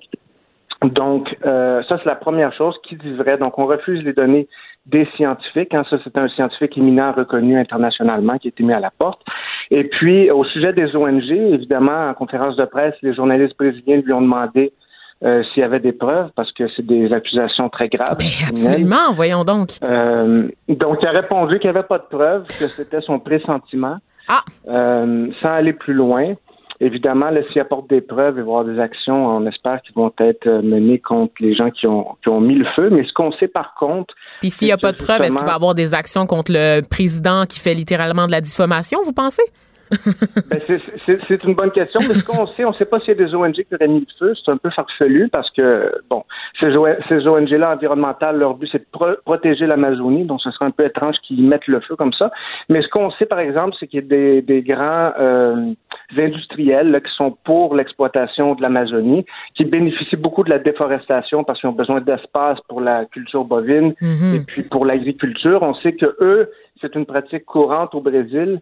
Euh, mettre le feu pour euh, la déforestation, c'est-à-dire c'est la manière la plus économique, si on veut, de, de, procéder à la déforestation. Sérieusement? Vous me l'apprenez. Mm Oui.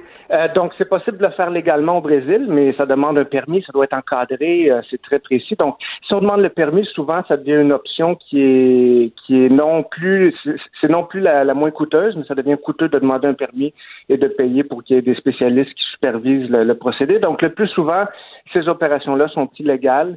Et puis, euh, c'est surtout à ces opérations-là -là, qu'on attribue l'augmentation des incendies cette année, parce qu'on sait qu'historiquement, les incendies sont liés à la déforestation, mais aussi à la sécheresse. Bien sûr, bien cette sûr. Année, cette année, il y a 80 plus d'incendies que l'année dernière, alors que la période de sécheresse, elle n'est pas aussi euh, intensive. Mhm. Et là, euh, on sait que bon, c'est pas c'est pas Bolsonaro là qui a lancé le bal des assauts contre la forêt amazonienne. Vous le disiez tout à l'heure au niveau des dictatures, notamment. on a on a utilisé le mot progrès hein, pour justifier toutes les attaques là, mhm. euh, sur l'Amazonie au fil des années. Par contre, quand Lula da Silva était au pouvoir, il avait tenté de ralentir le rythme de la déforestation. Il avait tenté d'atteindre un objectif de 80 ça, ça avait reculé jusqu'à 60 donc il n'avait pas atteint son objectif, mais ça reste quand même impressionnant parce que ça, s'est déroulé sur une très courte période de temps. Je crois que, si je me trompe pas, Lula da Silva a eu deux mandats, donc c'est assez rapide mhm. quand même.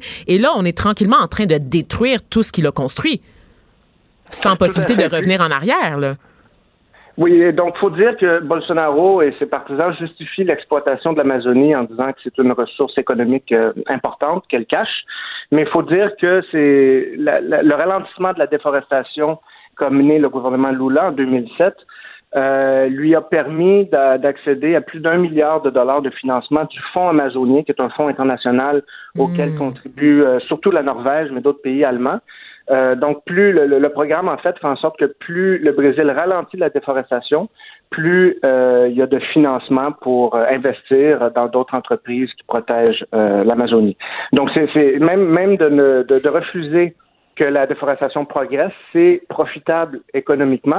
Et justement, avec les, les, dernières actions de Bolsonaro qui refusent de continuer à protéger l'Amazonie, on a vu que l'Allemagne et la Norvège viennent de retirer 95 millions de ces fonds-là. Ouh. C'est sûr que je m'attendrai pas sur la présidence de Lula da Silva qui a quand même été marquée là, par un petit scandale de corruption au passage. Donc évidemment, on peut se poser des questions là, sur ces montants d'argent qui ont été versés pour la protection de l'Amazonie. Est-ce qu'ils ont été utilisés là, pour servir les intérêts de l'Amazonie? Mais reste que la situation là, actuelle avec le président de Bolsonaro est quand même bien plus inquiétante de ce qui se passait euh, euh, sous l'ère Lula da Silva. Qu'est-ce qui gagne Bolsonaro à massacrer comme ça les poumons de l'humanité parce que ultimement on va tous en payer le prix. Je veux dire à un moment donné c'est bien beau s'enrichir mais il y a quand même des, limites, non? Oui, donc d'abord, euh, il faut souligner que Lula est accusé pour euh, un, dossier de corruption. Mhm. Il n'a pas été accusé d'avoir euh, contourné l'argent qu'il aurait reçu pour le fonds amazonien. D'accord, d'accord. Ce qu'on sait, oui. Donc, Bolsonaro, ce qui en gagne, ben, c'est principalement euh, si on veut, euh, idéologique, parce que lui, il croit que les entreprises privées devraient exploiter l'Amazonie pour faire bénéficier le Brésil euh, de toutes les richesses que cache l'Amazonie, que ce soit des richesses minières, les, les richesses forestières, etc. Mais on sait, comme c'est les, on dit, c'est les, le poumon de la planète, l'Amazonie ben produit 20% de l'oxygène, il y a une biodiversité aussi qu'on veut préserver, donc il y a plusieurs règles qui font en sorte que l'exploitation de ces ressources-là est permise mais évidemment, il y a des limites parce que sinon, on risque de perdre euh, la forêt amazonienne. Euh, donc, Bolsonaro, lui, s'oppose à la plupart de ces limites-là, veut les abattre le plus possible. Euh, il s'agit des réserves autochtones, il s'agit des réserves ben naturelles. Euh, donc, on a vu, je vous ai parlé il y a quelques semaines euh, d'un cas aussi où justement des, euh, des mineurs auraient assassiné un leader autochtone pour aller exploiter de l'or qui serait caché dans les réserves autochtones. C'est terrible. oui. Donc, ce qui arrive, c'est que évidemment, les, les, ces gens-là qui font des gestes illégaux en Amazonie se sentent un peu légitimés par le discours de Bolsonaro qui leur ouvre la voie. Mhm. Et là, un peu, euh, les ONG en ce moment ont un peu les mains liées. Nous aussi, euh, à titre d'occidentaux, on voit ces images passer. Je le rappelle, c'est pas toutes les images qu'on voit passer sur les réseaux sociaux qui sont vraies, mais reste que oui, il y a des feux de forêt en plus grand nombre cette année et c'est une situation particulièrement inquiétante parce qu'on sait que c'est accentué par la déforestation. Qu'est-ce que les ONG là-bas peuvent faire contre le pouvoir si le pouvoir leur mène une guerre complètement ouverte? Bon, euh, Bolsonaro, on l'a dit, est proche des, des grands, euh, des grandes industries agroalimentaires qui profitent de la déforestation. Mais euh, ce qui arrive en ce moment, c'est que euh, même ces industries-là se rendent compte que ce qui se passe en ce moment, ça peut être dommageable à leur propre intérêt économique, c'est-à-dire qu'ils savent qu'il pourrait y avoir des boycotts, il pourrait y avoir différentes ah. campagnes mhm. menées par les ONG. Donc, euh, donc ça risque de d'attirer l'attention de Bolsonaro si ces gens-là lui disent écoute, il faut contenir la déforestation, les incendies, etc. Donc là, il y a une cellule de crise qui a été mise sur pied. Sans doute qu'ils vont arriver à éteindre les incendies. Mais ça, c'est une solution à court terme, hein, parce qu'on on, se doute que Bolsonaro ne deviendra pas un apôtre de la protection environnementale du jour au lendemain. Mm-hmm. Donc, il va y avoir des solutions politiques qu'il faudra apporter à plus long terme, puis ça, la question euh, reste ouverte. Mais pensez-vous que la communauté internationale peut faire pression sur son gouvernement en sachant que c'est un peu quand même l'avenir de l'humanité qui est en jeu? Oui, ben il y a déjà des signes de pression. Là, comme je l'ai dit, l'Allemagne et la Norvège qui ont retiré de l'argent qui aurait pu être destiné mm-hmm. au Brésil, 95 millions. Bon, il y a des leaders un peu partout autour du monde qui prennent parole euh, contre euh, ces politiques. Donc, euh, mais c'est toujours évidemment un impact euh, limité sur la politique nationale brésilienne. Ben, sachant que c'est un des pays euh, du BRICS exactement, donc qui, qui regorge, comme vous l'avez dit, de ressources et qui est capable maintenant de tenir tête aux, États plus puissants grâce justement à son essor de développement. Tu sais. Donc c'est quand même, ça reste, ça reste très très très très très inquiétant comme situation. En fait, moi je ne vois pas nécessairement d'issue à part éteindre les feux, mais c'est pas parce qu'on éteint les feux que tout va bien en Amazonie pour autant. Tout à fait. Donc, les feux vont continuer à faire des ravages aussi parce qu'on sait comme c'est un des milieux les plus humides euh, sur la Terre, les feux se propagent aussi d'une autre manière dans la Terre à travers les racines. C'est moins visible, mais ça fait des dommages euh, sur les arbres qui peuvent se voir dans cinq ou six ans. Et puis, ça prend plusieurs décennies de reboiser ben ces, secteurs-là.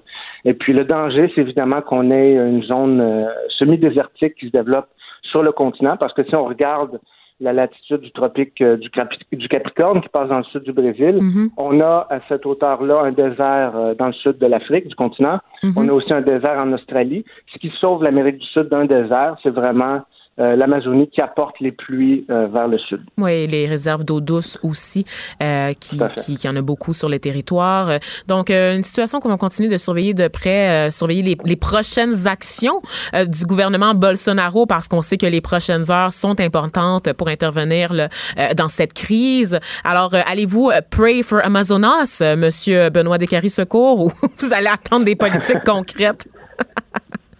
Bon, je ne sais pas si je suis assez religieux pour prier, mais on va, on va espérer qu'il y ait euh, une solution à long terme qui soit adoptée, euh, une solution politique et que nos mhm. leaders aussi prennent position. Absolument. Donc, je le rappelle, vous êtes chercheur post-doctorant au Centre de recherche de Montréal sur les inégalités sociales et les discriminations et vous êtes également spécialiste de la violence politique au Brésil. J'espère qu'on aura l'occasion de se reparler justement de ces tensions sociales, donc d'aller creuser un peu plus là-dedans euh, éventuellement. Donc, merci à vous, Benoît Descaries-Secours, d'avoir accepté cette demande de revue. Bonne journée. Écrivaine. Blogueuse. Scénariste et animatrice. Geneviève Peterson. La Wonder Woman de Cube Radio. Nouvelle de dernière heure qu'on va continuer à suivre tout au long de l'après-midi. Si c'est pas avec moi, ça sera probablement avec le retour de Mario Dumont. C'est ce, cette nouvelle qui concerne Bertrand Charret, donc l'affaire impliquant l'ex-entraîneur de ski accusé d'agression euh, sexuelle. Plusieurs chefs d'accusation très graves. On le rappelle alors qu'il avait plusieurs joueuses membres de Alpin Canada, Ski Alpin Canada, sous sa tutelle euh, dans les dernières décennies. Donc des, des jeunes femmes qui l'auraient touché sexuellement, avec qui il aurait eu des relations sexuelles complètes également. Il a même conduite une des, des victimes dans un dans une clinique pour se faire avorter de son enfant, donc de l'enfant qui lui aurait donné par l'entremise d'une agression sexuelle. Et donc, on sait que présentement, son affaire était devant la justice. Il avait porté la cause en appel. Eh bien, la Cour d'appel vient de faire passer sa peine de 12 ans à 10 ans de prison et 3 mois. Euh, donc, on l'acquitte du même souffle de plusieurs chefs d'accusation. Par contre, on confirme, on reste, on a statué sur sa culpabilité. Ça reste là sur les infractions les plus graves d'agression sexuelle. Évidemment, il y a plus de détails qui vont suivre au cours des prochaines heures. La nouvelle vient de tomber. Donc, c'est quelque chose qu'on va continuer à suivre sur les ondes de Cube Radio. Et là, je vous parle d'une autre affaire sordide qui a tenu le Québec en, en haleine durant de nombreuses années. Vous l'avez vu passer, impossible de le passer sous silence. L'affaire Cédrica Provencher qui a connu un triste dénouement avec la découverte évidemment des ossements de la fillette il y a quelques années de ça. Autre rebondissement dans cette histoire parce que je vous le rappelle, euh, la personne, le, principal suspect dans cette histoire n'a jamais été euh, trouvé par la police, c'est-à-dire que il y a des soupçons, de très lourds soupçons qui pèsent depuis très longtemps sur Jonathan Betté. Euh, c'est le principal en fait suspect de la sûreté du Québec dans cette affaire qui est soupçonné d'avoir tué Cédrica Provencher. Par contre, nous n'avons jamais réussi à prouver que c'était lui. Et là, on apprenait que la famille de Jonathan Betté euh, va poursuivre le gouvernement, ben, la Sûreté euh, du Québec, en fait, euh, parce que pour l'acharnement, en fait, sur cet homme-là, un homme que la famille décrit comme étant brisé, vivant de l'aide sociale, dont le nom est souillé à jamais. alors, cette poursuite de 10 millions de dollars qui a été déposée par ses parents, donc le, les parents du suspect, et par l'entreprise familiale aussi, emballage bêté. Euh, elle vise donc certains policiers directement, dont l'ex-directeur Martin Prudhomme, donc l'ex-directeur de la Sûreté du Québec, ainsi euh, que l'État québécois. Et la moitié, près de la moitié de la somme qui est réclamée, donc de ce 10 millions de dollars, serait utilisée pour dédommager les parents du suspect, donc André Betté et Huguette Drouin, parce qu'ils disent qu'ils ont été forcés de vendre l'entreprise familiale parce qu'ils devaient, et ça devenait évidemment difficile à exploiter euh, parce que leur fils ben, était, était étiqueté comme étant l'ennemi numéro un euh, dans la province. Lui aussi, évidemment, le principal suspect réclame des millions de dollars en son nom personnel. Et là, je rappelle qu'on avait tenté par tous les moyens d'obtenir des aveux euh, de Jonathan Betté, notamment à travers une espèce de subterfuge mis sur pied par la Sûreté du Québec. On l'avait comme inscrit à un concours, puis on s'est arrangé pour lui faire croire qu'il avait gagné le concours, puis on lui avait créé un cercle d'amis, on avait essayé de fraterniser avec lui, tout ça à travers des, des opérations incognito euh, des membres des forces de l'ordre qui avaient essayé de lui tirer plusieurs fois les verres du nez sans succès. S'est rendu compte de la supercherie et c'est tout ça en fait là euh, qui est en cause dans cette affaire de poursuite. Et là évidemment, on s'attarde beaucoup bon dans cette histoire là, de Cédrica Provencher euh, au suspect, au principal suspect, à sa famille, au travail des policiers également, à l'acharnement de la police pour obtenir des réponses dans cette affaire, pour aider la famille de Cédrica Provencher à passer au travers.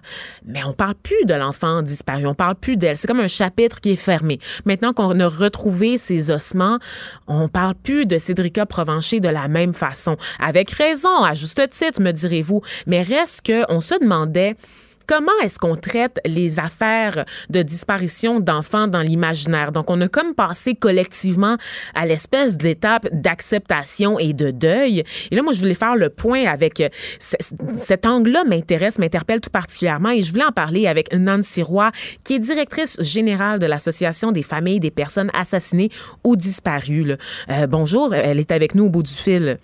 Bonjour. Bonjour, Madame Roy. Donc, est-ce que on, se concentre beaucoup là, sur tout le bataillage là, autour de cette affaire de la poursuite judiciaire? Et j'ai l'impression qu'on néglige en ce moment la famille de Cédrica Provencher, euh, qu'on a tendance à, oublier aussi les personnes disparues qui manquent à l'appel parce qu'à un moment donné, leur histoire devient plus grande qu'eux, euh, plus, plus grande qu'elle plutôt, et on finit par oublier les visages derrière les disparitions pour se concentrer plutôt sur le travail des policiers. Qu'en pensez-vous?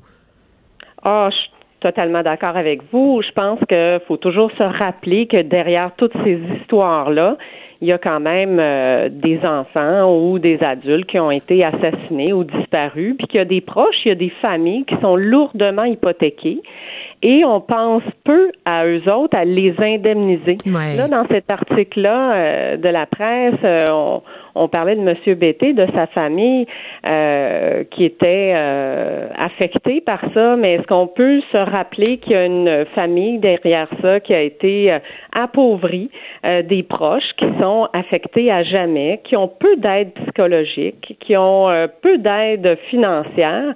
Donc, je pense qu'il faudrait aider ces gens-là qui n'ont pas choisi ce qui leur arrive, de les aider financièrement avec l'IVAC, de revoir cette loi-là, de revoir également l'aide psychologique qui est donnée à ces familles-là, parce que là, c'est beaucoup de victimes qui sont directement ben affectées par le geste qui a été posé, soit assassiner une petite fille dans ce cas-là euh, qui avait 9 ans. Fait que donc, il, il faut jamais oublier ça derrière. Par contre, nous, ça nous interpelle évidemment le cas de Cédrica Provencher comme tous les autres dossiers de disparition parce que on a réclamé depuis plusieurs années euh, qu'il y ait de l'investissement au niveau des cas de disparition, qu'on essaie de créer une escouade spécialisée où ça faciliterait le travail des policiers, autant municipaux que de la Sûreté du Québec mm-hmm. dans ces cas-là, qui est une banque de photos unique parce que je vous mets au défi d'aller trouver des photos de personnes disparues. Chaque corps policier ou chaque ville a sa propre banque. Donc, c'est extrêmement difficile. oui. oui, oui, mais on se dit, ben voyons donc. Aux États-Unis, il y a un site unique hmm. où les gens peuvent même donner de l'information. Donc, ça facilite. Puis pourquoi qu'on ferait pas ça ici? Parce qu'il y a plusieurs niveaux de police, mais ils travaillent en vase clos. Fait que c'est extrêmement difficile. Et également, on demandait une banque d'ADN. Donc, ça aussi, ça faciliterait le travail euh, des policiers. Puis, ces familles-là, ben, ne seraient pas des années de temps sans avoir de nouvelles d'un dossier de disparition. Mhm. Et là, quand vous parlez des banques d'ADN, vous parlez pour euh, les, principales, euh, les principaux suspects? Parce que c'est pas un peu contrevenir. Oui, oui. exemple, pour les personnes, si on retrouve des ossements quelque part, mhm. puis on a l'ADN de la victime, ben on fait des, des c'est facilité à ce moment-là les recherches de disparition. Euh, en ce moment, c'est pas le cas? wow. Ben non, parce que c'est pas obligatoire. Fait qu'il y a beaucoup, beaucoup à faire dans les cas de dispersion. Je vous le dis là, je vous mets au défi de trouver euh, quelqu'un disparu, puis d'essayer de trouver sa photo, d'essayer de trouver de l'information. Euh, faites juste vous demander combien il y a de cas de disparition au Québec. C'est très difficile d'avoir l'information. Fait qu'est-ce qu'on peut mettre toutes ces expertises-là, puis tous ces savoirs-là en une seule place? On fait ça pour le crime organisé. On a fait une, une escouade de, spécialistes euh, pour essayer de dénouer les affaires, mais pourquoi qu'on le fait pas dans les cas de dispersion? Je pense que ça aiderait beaucoup. Puis ces familles-là, ben, il faut pas les oublier. Puis plus, plus on a l'information rapidement, mais mieux ça serait aussi. Mhm. Et là, euh, moi, tu sais, je, regarde ça aller, puis je me dis au niveau euh, justement du, du dédommagement de la famille, évidemment. Euh, c'est sûr que je pense à la famille Provencher dans toute cette histoire. Je me dis, oh my God, ils ont peut-être pas eu le soutien nécessaire, mais il reste que c'est quand même une des affaires les plus médiatisées au Québec et ce n'est pas toutes les familles qui ont eu autant d'attention médiatique. Donc, ils n'ont peut-être pas le soutien psychologique, ils n'ont peut-être pas de dédommagement financier, mais il reste qu'ils ont un appui incroyable du public et de leur communauté et on peut malheureusement pas en dire autant de la plupart des familles de disparus ici au Québec. Non, ça c'est sûr. Puis c'est pour ça qu'on demande souvent au corps policier de, de remettre euh, l'affaire dans les médias, de redemander des informations qui pourraient euh, dénouer des langues ou donner de l'information qui viendrait aider euh, certains dossiers de disparition. Fait que donc, est-ce qu'on pourrait faire à tous les deux ans, tous les cinq ans, relancer des enquêtes de disparition? Fait que souvent, il ben, faut aller cogner aux portes, il faut brasser un peu les choses. Et mais si en plus ces gens-là pouvaient travailler en collaboration, puis être obligés de travailler en collaboration. Vous savez, si vous disparaissez, disparaissez euh, à Ville de Mont-Tremblant, ben malheureusement, c'est pas euh, couvert par la Sûreté du Québec. Puis c'est une petite municipalité. Mhm. Et ils sont pas obligés de demander la l'aide de la Sûreté du Québec. Donc, vous comprenez comment c'est pénible. Euh, dans les euh, communautés autochtones, c'est la même chose. Ben Il y a oui. beaucoup de disparitions. Mais ces gens-là euh, travaillent en vase clos. Fait que si on avait une escouade spécialisée au Québec, euh, ben, je pense qu'on s'aiderait beaucoup, puis on aiderait ces familles-là à souffrir euh, beaucoup moins. Moi, je veux parler de quelque chose avec vous. Euh, il, y a, il y a à peu près un an de ça, il y avait l'histoire là, du petit Ariel Kouakou qui retenait l'attention du Québec de la même façon un peu euh, que celle de Cédrica Provencher. Et à l'époque, j'avais signé un texte qui s'appelait Il faut qu'on se parle de notre manque d'empathie pour la plateforme Tabloïd, dans lequel j'interviewais Pina Arcamone de la Fondation euh, Enfants, de l'organisation plutôt Enfants Retour, dans laquelle elle m'expliquait que ce n'est pas tous les enfants euh, qui bénéficient de la même attention que nous-mêmes comme public, euh, que ce soit les médias, que ce soit le public, les autorités, on a des billets. On a nous-mêmes des, des, des angles morts, des billets dans notre façon de considérer euh, la vie d'un enfant versus la vie d'un autre enfant. Qu'est-ce que vous pouvez me dire là-dessus? Ben, euh, je pense que tous les cas de disparition, nous, ce qu'on est venu dire souvent, c'est que les enfants bénéficient de l'alerte Amber quand Oui. il y a une disparition. Et ça, ça aide beaucoup parce que ça multiplie les yeux un peu partout. Et ça multiplie les recherches parce que les corps policiers ne peuvent pas être partout. Mais si on faisait aussi ça pour les, les, euh, les cas de disparition adultes, parce que malheureusement, ils n'ont pas d'alerte Amber. Et souvent, ben, on va demander l'aide des médias parce que plus on passe dans les médias, dans les premières heures, les premiers jours, plus les gens peuvent euh, trouver de l'information, appeler, et même quelques années après. Fait qu'on demande que les médias soient nos meilleurs amis dans les cas de disparition et que les gens ben, continuent euh, de, de chercher, continuent d'essayer de trouver euh, soit le corps ou euh, de l'information qui pourrait arriver à un dénouement. Mhm. Parce que c'est ça, dans, dans le cadre de ce texte-là, notamment, je parlais des biais en termes de statut social, en termes de ressources de la famille aussi, euh, en termes de beauté de l'enfant, qui est un facteur étonnamment. Là, Oui. Plus l'enfant est cute, plus il va avoir de la mobilisation populaire pour le retrouver. C'est bête, mais c'est vrai. Vous avez parlé tout à l'heure des enfants autochtones. Personne n'en parle. Pourquoi? Ben parce qu'ils sont autochtones. Tu sais, veux, veux pas, ce sont des billets qu'on retrouve au sein de la population qui, fait en- qui font en sorte qu'en ce moment, c'est pas tous les efforts qui sont mis pour retrouver certaines personnes. Et l'exemple le plus évident de ça, c'est toute la saga entourant la disparition des femmes autochtones. Et là, c'est pas juste au Québec, c'est au Canada. Mais pourquoi des, autant de femmes blanches qui manqueraient à l'appel? For sure, il y aurait une crise nationale, OK? Mais parce qu'elles Oui, sont autochtones, parce qu'elles sont autochtones, ces femmes-là ont pu, ont pu disparaître dans la nature pendant des années de temps sans qu'on s'y intéresse. Il a fallu qu'une crise éclate vraiment pour que tout d'un coup, tous les regards se tournent puis qu'on se dise collectivement, aïe, aïe, comment on est passé à côté de ça? Mais ils se sont, tous les regards se sont tournés momentanément, je dirais, moi. C'est vrai, hein? Parce qu'on oublie. Parce qu'on oublie, c'est ça, on a la mémoire courte. Oui, puis il y a eu la commission de, de réconciliation où on en a parlé beaucoup, mais est-ce que dans les communautés autochtones, on est allé investir euh, des ressources? Je vous dirais que non, parce que je travaille avec eux. Mm-hmm. Et malheureusement, les ressources sont pas au rendez-vous. Fait qu'on est allé euh, ouvrir des plaies, mais on donne pas l'indemnisation, on donne pas l'aide psychologique, on donne pas les ressources pour aider ces familles-là, autant autochtones. Et quand on dit des billets, ben les personnes disparues adultes ont beaucoup moins euh, de sympathie Absolument. que des enfants disparus. Fait qu'il faudrait aussi investir dans ces cas de disparition-là, ne jamais les oublier, puis d'essayer de toujours euh, remettre sur l'actualité euh, ces dossiers-là, parce que des fois, ça peut être une petite information qui va... fait toute la différence. oui, oui, exactement.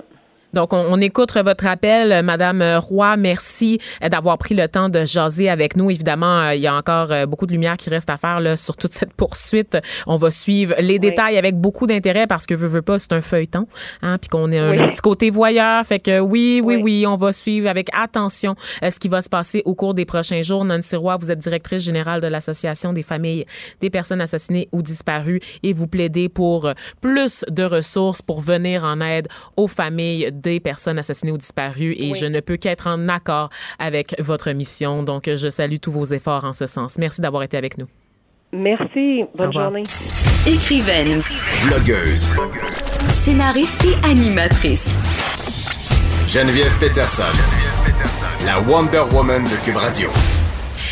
Est-ce que vous connaissez les mèmes? J'ai essayé de le dire en français, mais je pense que si je vous parle de mimes, ça va peut-être allumer un peu plus euh, d'ampoules dans votre tête. Je vous parle de ce phénomène-là sur les réseaux sociaux, sur Internet. Des mimes, qu'est-ce que c'est? Ce sont des images satiriques destinées à faire rire, à faire réagir, à faire réfléchir, que l'on retrouve souvent de manière virale sur les réseaux sociaux. C'est un moyen de communication, presque, le goût de dire, employé surtout par les milléniaux, mais on constate que ma tante Thérèse à Trois-Rivières est capable d'utiliser des mèmes aussi qui font référence à la culture populaire québécoise. Des politiciens aussi s'en servent maintenant pour essayer de passer des messages et surtout se montrer attrayant aux plus jeunes générations. Et pour la première fois au Québec, il va y avoir un événement consacré à la culture, à ce qu'on appelle la culture mémétique, euh, donc qui rendra hommage, là, euh, qui va célébrer en fait des mèmes bien de chez nous. Et j'en parle à l'instant, rapidement avec Jay Saint-Louis, qui est organisateur et idéateur du festival Cringe Cité. Il est également créateur de la page de mèmes ou de mimes, si vous préférez, fruité. Bonjour, euh, Monsieur Saint-Louis. Hey, bonjour, ça va bien, madame? Moi, je suis super formelle dans mon ton. Monsieur Saint-Louis, vous, vous, vous, vous, vous. Excusez-moi, pardon. Puis le gars, il est comme Salut, Van. Salut. C'est que je me fais vous voyez. Ah oui, c'est ça. Ce qu'on dit pas, c'est qu'on se connaît quand même là, via les réseaux sociaux, justement. Donc, euh, on va garder ça qu'à jour. Je suis bien d'accord avec toi. Let's go. Alors, premier festival cringe cité. Moi, là, j'ai donné, t'as entendu ma définition de mime tout à l'heure. Dis-moi, ah. est-ce que tu rajouterais quelque chose à ma définition? Comment toi, tu l'expliquerais, ça, ce phénomène-là web? Euh, ben, c'est sûr que c'est toujours difficile à expliquer aux gens hein, qui viennent un petit peu de ben, l'extérieur parce que c'est un monde qui, est un petit peu opaque, qui est un petit peu impénétrable. Euh, euh, c'est sûr que quand quelqu'un de plus vieux me demande c'est quoi un meme, ben, je vais tout simplement résumer par c'est une image drôle qui se décline en plusieurs formes et qui est repris à toutes les sauces. Là, on pourrait y aller dans des explications euh, euh, un petit peu plus deep. Je pourrais mhm. évoquer Roland Barthes, je pourrais parler de Marshall McLuhan, puis m'enfoncer très Oh mon Dieu, des grands, euh, des théories de communication politique, là. Oh, des médias de masse. Les, les, gens ont, toujours tendance à essayer d'intellectualiser le mime. Nous, ce soir, on est juste là pour se faire du fun, puis faire en sorte que la communauté puisse se rejoindre et se rencontrer ensemble. Oui, parle-moi de cet événement, en fait. Qu'est-ce qu'on, à quoi on peut s'attendre au festival Cringe Cité? Comment on rend hommage aux mimes, étant donné que c'est quelque chose euh, qui se vit généralement seul à la maison, consulter des pages de mimes? Effectivement, c'est un petit peu expérimental parce que, comme tu dis, euh, les gens sont dans leur sous-sol, ils produisent des mimes, ils en consomment. C'est très rare qu'il y ait des trucs euh, euh, liés à la vraie vie, puis c'est très rare qu'il y ait de l'événementiel dans le monde du mime. Donc, c'est vraiment un essai qu'on fait ce soir. On veut, on veut que la communauté soit ensemble. Ça va prendre forme d'un gala avec des prix, il va y avoir des jeux, il va y avoir beaucoup d'invités. Ce qui est intéressant, c'est que tous les acteurs principaux du Québec dans le monde du mime euh, euh, vont être là. Est-ce que ça va dégénérer, euh, devenir une, une, grosse fête? Est-ce que le party va pogner? Ça, on va le savoir, mais c'est vraiment la première fois que tout le monde est ensemble pour célébrer. Il va y avoir des prix. On va souligner les artisans qui créent avec nous. Mhm. Toi, sur ta page de mime fruité, tu as environ 146 000 abonnés sur Facebook, 40 000 sur Instagram, euh, mhm. mime gastro-entérique aussi. Donc, beaucoup, beaucoup de pages. Moi, j'aurais tendance à penser que vous êtes en compétition les uns envers les autres. Donc, vous allez, vous essayez d'aller chercher le plus de reach possible. Mais là, tu es en train de me dire que ça vous arrive de travailler ensemble, que vous vous ben, respectez les uns les autres. Peux-tu dire ça? Ben, j'ai l'impression qu'il y avait beaucoup de compétition dans le monde du mime au départ, quand c'était une nouvelle niche, quand il y avait un public à aller chercher. Puis là, les pages essayaient de grossir. C'était quand euh, ça, à peu près? Dans le temps? Oui, oui il y avait des tensions, il y avait de la compétition. Euh, des fois, il y avait des gens qui s'inboxaient, qui s'insultaient un peu. euh, il n'y a jamais rien eu de dramatique qui s'est passé. Là, c'est quand même pas le, rap des années 80 euh, à Compton, mais il y avait un petit peu de tension. Puis c'est fini depuis euh, depuis peut-être un an ou deux, je dirais, parce que toutes les pages ont réussi à trouver leur niche. Puis c'est en train de devenir graduellement un peu plus une fraternité. Puis nous, on pensait qu'il manquait un événement justement pour que les gens puissent enfin se rencontrer dans la vraie vie. Puis on a l'impression qu'à partir de ce soir, il va y avoir vraiment un esprit encore plus fraternel qui va se développer dans le monde du mime. Parle-moi de ton type d'humour. C'est quoi qu'on peut retrouver sur la page fruitée? Parce qu'évidemment, tu œuvres derrière cette page-là, mais tu n'es pas tout seul à l'administrer. Vous êtes plusieurs. Euh, c'est quoi le type d'humour pour donner une idée là, au public qui vous connaisserait, qui vous connaît pas, par exemple? Ben, je pense qu'il y, a beaucoup d'absurdité. C'est un gros délire. C'est des couleurs flashy. C'est très sensationnaliste. Mais il y a souvent des messages qui sont portés, puis il y a des valeurs, puis on se voit comme, comme une équipe d'artistes qui, qui est ah très hein? progressiste. Oui, vous parlez de vous en termes euh, d'artistes, de d'art, en fait?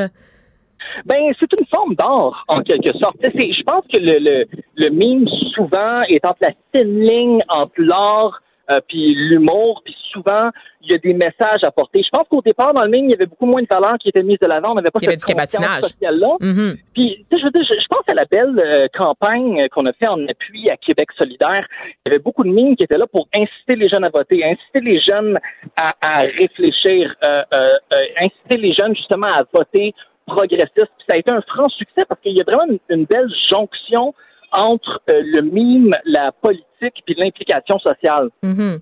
Et là, quand même, vous n'avez pas perdu de votre edge parce que vous êtes rendu mainstream et que de plus en plus de personnes consomment les mimes. Euh, au niveau, moi, euh, je vais te le dire, j'ai l'impression que les mimes sont aux milléniaux ce que les caricatures étaient aux baby boomers il y a quelques décennies de ça et même encore aujourd'hui. Je veux dire, pour moi, moi, je vais, je vais regarder des mimes sur la page de Fruité alors que mon père va aller regarder les caricatures de Chapelot, par exemple. C'est deux euh, modes. c'est un peu ça, c'est exactement ça à l'époque, ce besoin-là d'humour et de critique sociale était comblé par des magazines comme Safari, euh, oh comme, comme, Crow. Euh, euh, malheureusement, aujourd'hui, ces magazines-là n'existent plus, mais la beauté de la chose, c'est qu'il y a des gens qui ont pris leur place. je pense que ça revient un petit peu à l'univers mémétique qui a pris cette place-là d'implication puis d'humour. Mm-hmm. Dis-moi, Jay, as-tu encore un peu de temps? Parce que tu es, sollicité de partout en ce moment. Tu donnes des entrevues à gauche et à droite. As-tu un oui, petit peu de temps? Est, on est vraiment surpris par la réponse. Oui, J'ai hein? encore quelques minutes. Parfait c'est plus importante que les autres. Ah, oh, ouais, ouais, ouais, ouais, ouais, me semble, ouais. oh mon dieu, je t'adore. Non mais plus sérieusement, euh, dis-moi parce que bon, les mimes c'est pas juste au Québec là, tu sais au Québec c'est arrivé à peu près en 2008 là, je regarde des entrevues que tu as accordées là pour expliquer le phénomène. C'est arrivé en 2008 pour euh, les, les, gens les plus intéressés là maintenant ça, ça explose, c'est mainstream, c'est partout il y a une culture qui est bien vivante aux États-Unis, ailleurs aussi dans le monde. En quoi est-ce que le, mime québécois a réussi à s'imposer? Est-ce que nous, on a réussi à créer notre propre culture mimétique ou on fait juste récupérer des mimes des États-Unis qu'on traduit en français? C'était le cas au départ. Hein. Il, y a, deux ou trois ans, je pense qu'il y avait beaucoup de récupération, puis on essayait de rentrer tout le temps dans les vagues qui étaient créées aux États-Unis ou au Canada. Mais depuis, on a réussi à créer une culture qui, est très différente de ce qui se fait aux États-Unis puis au Canada. Il y a des, il y a des mouvements euh, qui sont un petit peu toxiques, je pense, dans le monde anglophone, que nous, hein. euh, on n'a pas. Fait, tu parles-tu des incels? oui, je parle exactement des incels. C'est les pires, c'est les pires. Ils sont tellement... Ils haïssent les femmes, puis ils font les pires mimes sur les femmes. Au secours. Ben justement, puis nous, euh, il y a beaucoup de mimes qu'on fait en réaction à ces mouvements-là, parce que c'est bien une chose qu'on veut pas, c'est que tous ces mouvements-là viennent au Québec. Puis heureusement, on peut voir que, que, que c'est pas le cas, qu'on a des mimes qui sont très engagés, qui sont féministes, euh, euh, qui, qui, prônent l'écologie. Donc, tout ça est très bien. Puis ça montre à quel point la culture québécoise est, est, est différente et unique dans le contexte nord-américain.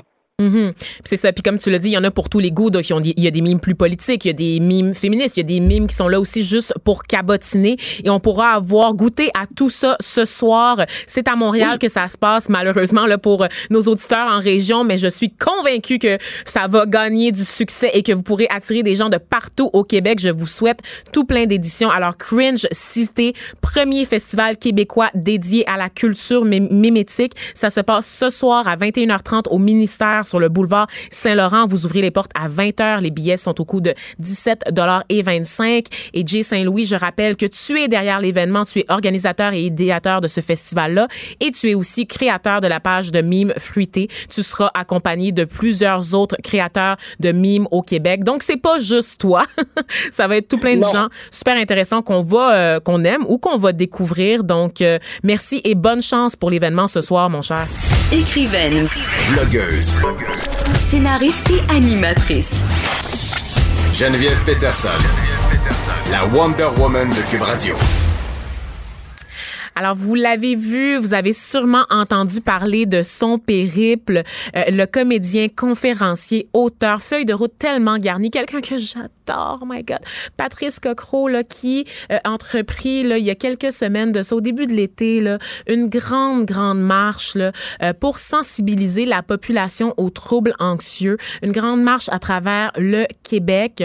Euh, il a multiplié les, les rencontres pardon, le long de la route 132. Il est parti de Longueuil là, vers la mi-juillet à peu près et tranquillement comme ça, il vient à terme. Donc, il finit son périple. Il va bientôt revenir vers nous, revenir vers la lumière. Et là, on est chanceux. Il prend quand même le temps, là, à travers tout ça, de nous parler un peu euh, pour nous raconter, faire un peu le bilan, j'oserais dire, là, euh, de son expérience. Donc, il devrait être à Rimouski euh, sous peu. C'est quand même un, périple de 570 kilomètres de Longueuil à Rimouski. Je l'aurais jamais fait personnellement. Alors, big respect.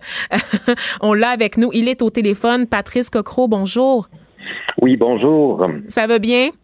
Très, très bien. Oui, comment vous sentez-vous? Il vous reste combien de temps à faire? Vous terminez dans, combien de jours selon vous? C'est fait? vous êtes arrivé? Ben là, félicitations! Mon Dieu, y avait-tu une ben, ligne? oh my God! Je, suis arrivé à peu près à 10h15 euh, à l'hôtel de, ville de Rimouski. Wow! OK. Une dernière portion, oui, de, 6 km euh, qui a été fait aujourd'hui. Alors, euh, c'est fait, c'est accompli. Ben, félicitations! Merci. Mais comment vous sentez-vous? Ah, mon Dieu heureux, comblé, nourri, euh, porté par cette expérience incroyable parce que euh, je, dois dire que les six semaines qu'ont duré cette expérience sont euh, de façon, comment dire, totale. sur la durée, là, j'ai jamais vécu une expérience aussi pleine et sans aucun, mais absolument aucun héritage. Donc, la, la, météo était de mon côté, mais aussi euh, les gens qui m'ont hébergé, c'est vraiment des, des, personnes à 90 que je ne connaissais pas. Je suis rentré dans ah, leur ouais, hein, intimité. Mm-hmm. Oui. Et puis, j'ai récolté des témoignages visuels et sonores en lien avec les troubles anxieux parce que c'était le but de ma démarche. Alors, c'était, euh, j'ai été reçu, accueilli de ces gens-là qui étaient transparents, euh, généreux, euh, et on est allé euh, rapidement au cœur du sujet. Mm-hmm. Et dites-moi, croyez-vous que cette marche-là que vous avez entrepris a eu un impact? Est-ce que vous avez été en mesure d'évaluer les retombées de votre démarche? Oh oui, mon Dieu, ça va au-delà de toutes mes espérances. Euh, autant sur les réseaux sociaux que euh, sur le terrain, mm-hmm. à travers ces rencontres-là que je faisais, mais également des gens qui m'arrêtaient, qui étaient en moto, en vélo, en auto, euh, à pied. je passais à travers les villages, les villes. J'étais sur la 132 de Longueuil à Rimouski, mais le ben nombre de personnes qui m'ont qui m'ont arrêté, qui, qui m'ont parlé et qui se sont confiées spontanément ah, parce oui. connaissaient le, le, but de l'année. Ah oui, oui, très très très ouvert, très spontané, très direct, très transparent. Et donc, ça m'a confirmé qu'il y avait une nécessité, un besoin de, de parler de ça, même si c'est déjà un petit peu moins tabou que ça l'était, mais il n'en demeure pas moins que c'est un l'anxiété, c'est un sujet tabou parce qu'on vit dans un monde d'image, de performance, on vit dans un monde d'étiquette, de jugement et tout ça, donc mm. les gens craignent de faire le premier pas qui consiste à avouer ça qu'on peut euh, euh, souffrir de troubles anxieux et donc euh, de se libérer de ça puis d'amorcer des changements dans, dans sa vie. Mais je le disais justement en début d'émission, quand il est question de santé mentale, il y a des causes plus sexy, par exemple, le, et là je, je, dis je dis ça vraiment d'un point de vue d'intérêt de mobilisation du public, par exemple le suicide, la dépression, tranquillement, les troubles anxieux, euh, les gens ont encore l'impression que c'est juste une question de savoir euh, se gérer, hein. Gère-toi, t'es stressé, décroche un peu, prends quelques jours de vacances, ça va aller. Les gens ne sont pas nécessairement conscients que c'est beaucoup plus complexe que ça. Et moi, je suis curieuse de savoir ce que vous avez entendu justement en parlant à ces gens-là, les gens qui se sont confiés à vous. Qu'est-ce qu'ils vous disaient? J'imagine que c'était des gens de, qui provenaient de partout, c'est-à-dire des gens qui ont, qui ont des profils différents. Qu'est-ce que vous avez pu constater? Une tendance, le mettons. Euh, je dirais qu'à la base, ben, premièrement, oui, ça touche tout le monde, peu importe le revenu, le sexe, euh, les croyances et tout ça. Ça, c'est clair. Mm-hmm. À la base, ce que j'ai constaté, c'est que nous sommes tous reliés à la base, c'est-à-dire que tout être humain a les mêmes besoins fondamentaux. On veut tous être aimés, être validés, se sentir utile. On a tous un ego, une histoire de famille, une mémoire, des trucs qu'on trimballe avec soi. Et ça, ça nous relie tous. Par ailleurs, on est la plupart des gens, à cause du fonctionnement de notre société qui est polarisée, ben, on est chacun dans nos petites boîtes, on est cloisonné, on est séparés. Euh, cette crainte de ne pas être dans le coup, de, de, de, vieillir, de la mort et tout ça, ça, ça tout ça participe souvent d'une obsession de résultats, d'être de, dans le coup, d'être jeune, d'être euh, que tout est beau et le fun, mais ça c'est du vernis. On sait très bien que la réalité, euh, au-delà de la page couverture du livre, parce que je, je fais souvent le parallèle avec un livre, c'est-à-dire ah tout être humain, mm-hmm. tout être humain est un livre dont on ne voit que la couverture, mais derrière ça, il y a plein de chapitres, il y a plein d'histoires, et c'est ce que j'ai pu constater sur le terrain. Donc, il y a beaucoup, beaucoup de gens qui souffrent de troubles anxieux, que, ça se manifeste de toutes sortes de façons. À, à coup, il y, a, une chute, un effondrement, une fatigue, un épuisement, une, une incapacité de, de, continuer à fonctionner. Donc, des remises en question que ça implique, une séparation, un déménagement, un changement d'orientation professionnelle, peu importe. Mais, mais donc, c'est un signal. L'anxiété, pour moi, c'est un signal que quelque chose ne va pas. Et c'est surtout le signal que la nature d'une personne n'est pas en équation avec son conditionnement ou le conditionnement est à, va à l'encontre de la nature d'une personne. Donc, c'est comme le signal de, faire le point, d'arrêter, puis de se dire, OK, qu'est-ce qui me pèse et qu'est-ce qui me porte? en, quoi est-ce que je suis en équation ou en accord avec ma nature véritable ou au contraire, est-ce que je, nie mon élan initial et profond? Hmm. Et ça, c'est des choses dont on devrait parler même dans les écoles et même en milieu de travail, ben dans la famille. Ça, c'est hmm. extrêmement tabou. Mhm. Et mon Dieu, vous êtes comédien, euh, conférencier, auteur, j'ajouterais philosophe à votre longue feuille de route. J'aimerais bien, vous avez parlé d'histoire et j'aimerais bien qu'on revienne sur la vôtre, étant donné qu'il y a certaines personnes qui ne connaissent pas la genèse, là, ce qui a entraîné ce projet-là. Comment vous, vous avez découvert que vous étiez, que vous souffriez de troubles anxieux? Euh, en 1983, j'étais seul chez moi, j'avais fumé euh, un joint et euh, j'avais déjà. C'était pas légal. oui, non, non, j'étais pas légal. Et puis j'étais seul chez moi et puis tout à coup, j'ai senti qu'une catastrophe allait se produire et j'écoutais de la musique et tout à coup, j'ai eu l'impression que les écouteurs me rentraient dans le crâne, que le plancher s'ouvrait sous mes pieds, palpitations, sueur froide et déconstruction de la réalité. Tous mes repères initiaux se sont effondrés et volatilisés. Et là, c'est comme si tout devenait étrange je devenais étranger à la réalité. Donc, c'était vraiment une psychose. Et euh, bon, j'ai passé le week-end à essayer de retomber sur mes pattes. Je commençais mon cours à l'école de théâtre. Et là, j'ai mis ça sur le compte de la drogue en disant, bon, plus jamais. Oh ouais, vous pensiez que vous aviez battrippé, ouais. Exactement. Mais le lundi matin, au cours de chant, à jeun, ça s'est reproduit. Et là, j'ai compris qu'il fallait que je me reconstruise et que je, je, je, je, je récupère et que je comment dire que, que je fasse face à la musique. Et c'était extrêmement long, c'était chaotique comme parcours de guérison euh, pour retrouver l'équilibre et tout ça, c'était euh, en dents et tout ça. Je suis allé beaucoup dans les extrêmes pour retrouver le centre, l'équilibre, donc euh, chuter, se relever, expérimenter. En fait, j'ai toujours considéré ma vie comme comme un laboratoire dont j'étais à la fois l'expérimentateur et l'observateur. Alors, j'ai à la fois plongé dans les, expériences en même temps, je me suis donné du recul, donc un espace, une mise en, perspective pour nommer en mots et en images ce qui m'arrivait. Et euh, donc, euh, graduellement, à mon rythme, j'ai, je me suis désensibilisé et j'ai, appris à nouveau à prendre le métro, à prendre l'ascenseur, à prendre l'avion. C'était très éprouvant. Et j'ai même sauté en parachute il y a deux ans. Wow. Est-ce que vous croyez que votre statut d'acteur vous a rendu plus sensible, plus à l'écoute des messages que vous envoyez votre corps et votre esprit? Parce que moi, je me dis, pour quelqu'un là, qui travaille, là, euh, qui a la routine métro, dodo, boulot, qui travaille du 9 à 5 dans une tour à bureau, qui n'a pas le temps nécessairement de connecter euh, avec soi, c'est peut-être plus difficile ce constat-là. C'est plus difficile de reconnaître qu'on a un problème. Euh, peut-être, mais euh, je ne saurais pas trop quoi vous répondre à ce sujet-là. Mais comme acteur, c'est sûr que je suis hypersensible, mais, mais peu importe parce que j'ai vu des gens de toutes sortes de milieux professionnels qui sont hypersensibles également. C'est sûr que mon métier d'acteur m'a permis de ventiler, d'aérer, d'apprendre à respirer, à regarder quelqu'un en pleine face dans les yeux. Donc, je suis allé. Euh, la raison pour laquelle je suis allé dans ce métier-là, alors que j'étais timide, comme souvent ça arrive chez les acteurs, j'étais même, je me cachais, je longeais les murs, mais j'ai appris à faire face à me tenir debout, à respirer, à me bon, c'est, ça m'a outillé, autrement dit, tout ça, et euh, ça m'a aidé à, à, faire face et paradoxalement, je suis allé là où ça me dérangeait le plus parce que je j'aurais opté initialement pour une zone de confort, mais je suis allé dans l'inconfort, l'impermanence au niveau professionnel, la pas de sécurité d'emploi, pas d'assurance chômage, et tout ce qu'on voudra, mais, mais en même temps, c'était un lieu d'apprentissage absolument extraordinaire. Et moi, j'ai le goût de vous parler d'un autre tabou, euh, Monsieur Cocro, parce que je suis moi-même, euh, je souffre moi-même de troubles anxieux et ça m'a pris du temps pour le réaliser.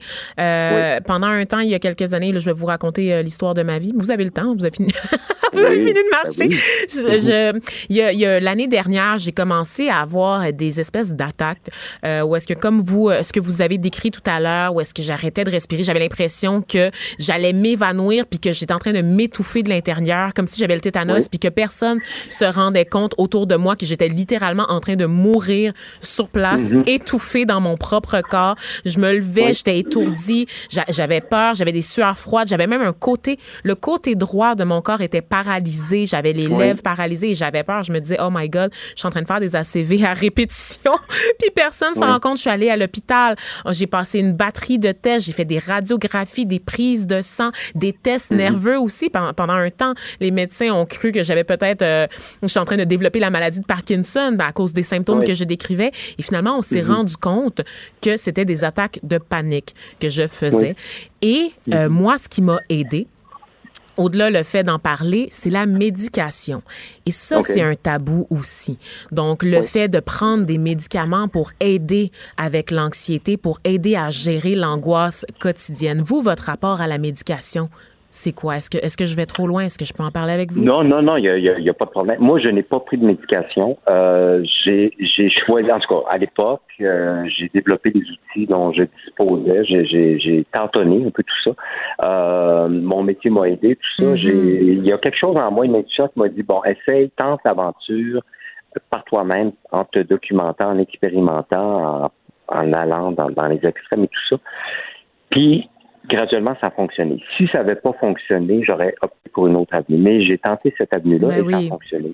Puis, je me dis, ça, puis je vais être très, très clair, euh, je pense qu'il y a autant de voies de guérison qu'il y a d'individus. Donc, je pense que c'est à chacun aussi à magasiner ou à choisir à travers euh, les différents outils qui s'offrent à la personne, euh, différentes avenues pour, pour retrouver l'équilibre et se sentir bien. Il y a de, de la médication, du suivi psychologique, il y a de la respiration, la méditation, il y a, il y a la création, il y a, il y a toutes sortes d'avenues qui peuvent aider à, à, à se déployer, à retrouver son espace et tout ça. Donc, j'invite les gens à explorer ça parce que je, je dirais, en tout cas, ça c'est mon point de vue, qu'une des pires avenues, c'est de tout mettre euh, ses œufs dans le même panier, puis euh, de se référer à un, un type de modèle uniquement. Mhm. Euh, parce que ça, ça peut être, on peut, comment dire, on peut créer de la dépendance. Ben tout oui. ça. Puis, donc, c'est bien de diversifier ces ces avenues de guérison et pour retrouver l'équilibre. Ça, c'est très important. C'est ce que je pense. Ben oui, absolument. Et là, je parle de médication, puis je veux pas dire que c'est la solution à tous les problèmes, parce qu'évidemment, mon Oui. médecin m'a mis en garde et je suis contente d'être accompagnée par des bons professionnels de la santé quand Oui. c'est possible, hein, parce qu'on sait qu'il y a un problème d'accessibilité au Québec quand il est question de santé mentale, mais lorsqu'il est possible d'avoir un professionnel, je vous le dis, ça vaut la peine de faire les démarches parce qu'évidemment, la médication, c'est aussi compa- accompagné de changements dans les habitudes de vie, que ce soit d'incorporer le sport notamment euh, à sa vie, euh, parler aussi, aller en thérapie, donc consulter. Euh, donc tout ça fait partie d'un régime en fait. C'est pas juste le- la petite pilule qui est la solution miracle. Donc c'est toujours important, comme vous l'avez dit, de magasiner pour trouver Oui. quelle est la meilleure solution pour nous. Et ça se fait par effet erreur, par essai erreur Absolument. aussi. Hein. Il faut pas oublier ça. C'est pas parce qu'on va voir le médecin une fois puis qui nous suggère quelque chose puis que ça marche Non. pas que c'est fini. Mais ça veut dire qu'il faut essayer disais, un- oui, c'est un laboratoire, la vie. De toute façon, la vie sur Terre, en tout cas, moi, je, je- c'est un laboratoire. On expérimente. On, tout le monde a la capacité de se déployer ou de rayonner ou de se sentir bien, tout comme de souffrir. Je veux dire, la souffrance, c'est tout le monde va connaître ça, ou, ou le- les entraves, ou la frustration, ou bon, l'amour, ou la joie. En tout cas, il y a- tout un spectre.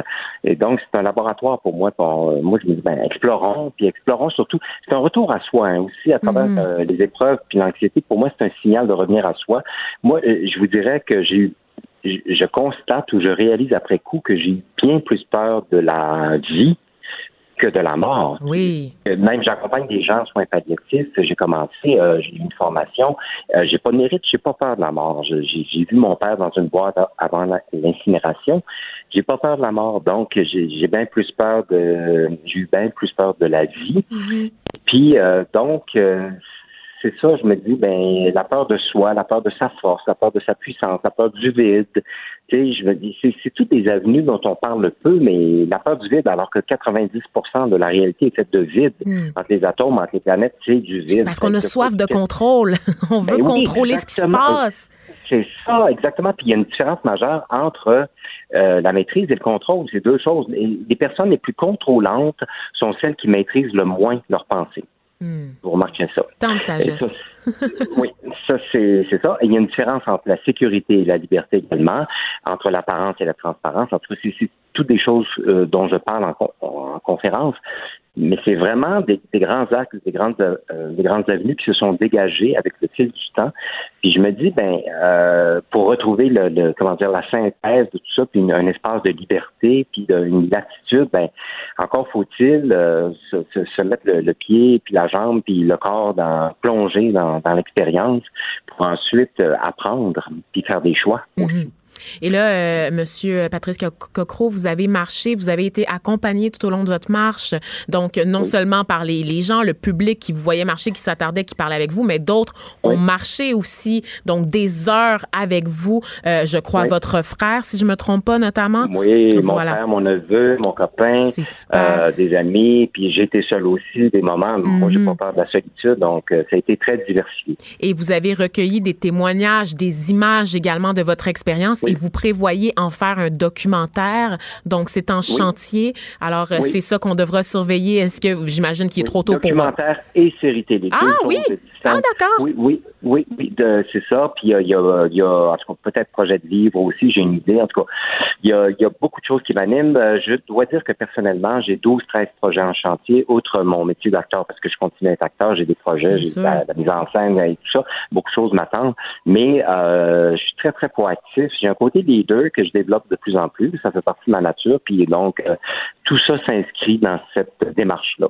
Eh c'est des projets qu'on qu'on continu- continuera de suivre et qu'on va sur lesquels on va porter une attention euh, particulière. Je vous salue vraiment là euh, pour votre périple, pour votre démarche. Je trouve ça très inspirant et je suis pas mal sûre qu'à la grandeur du Québec aussi, on a beaucoup de respect pour ce que vous avez entrepris au cours là, du dernier mois. Alors je le rappelle, Patrice Coquereau, vous êtes comédien, conférencier, auteur, metteur en scène. Vous avez terminé plus tôt ce matin votre périple de 570 kilomètres entre Longueuil et Rimouski, entrepris pour sensibiliser la population à la ré- réalité des gens vivant avec des troubles anxieux. Merci euh, d'avoir Oui, pris. est-ce que je pourrais rajouter des Allez-y, petites choses? ben oui, allez-y. Euh, les gens qui veulent de l'aide, je suis porte-parole de Phobie Zéro depuis trois ans. Allez sur le site de Oui, Phobie, Phobie euh, Zéro, Phobie pluriel zéro.qc.ca.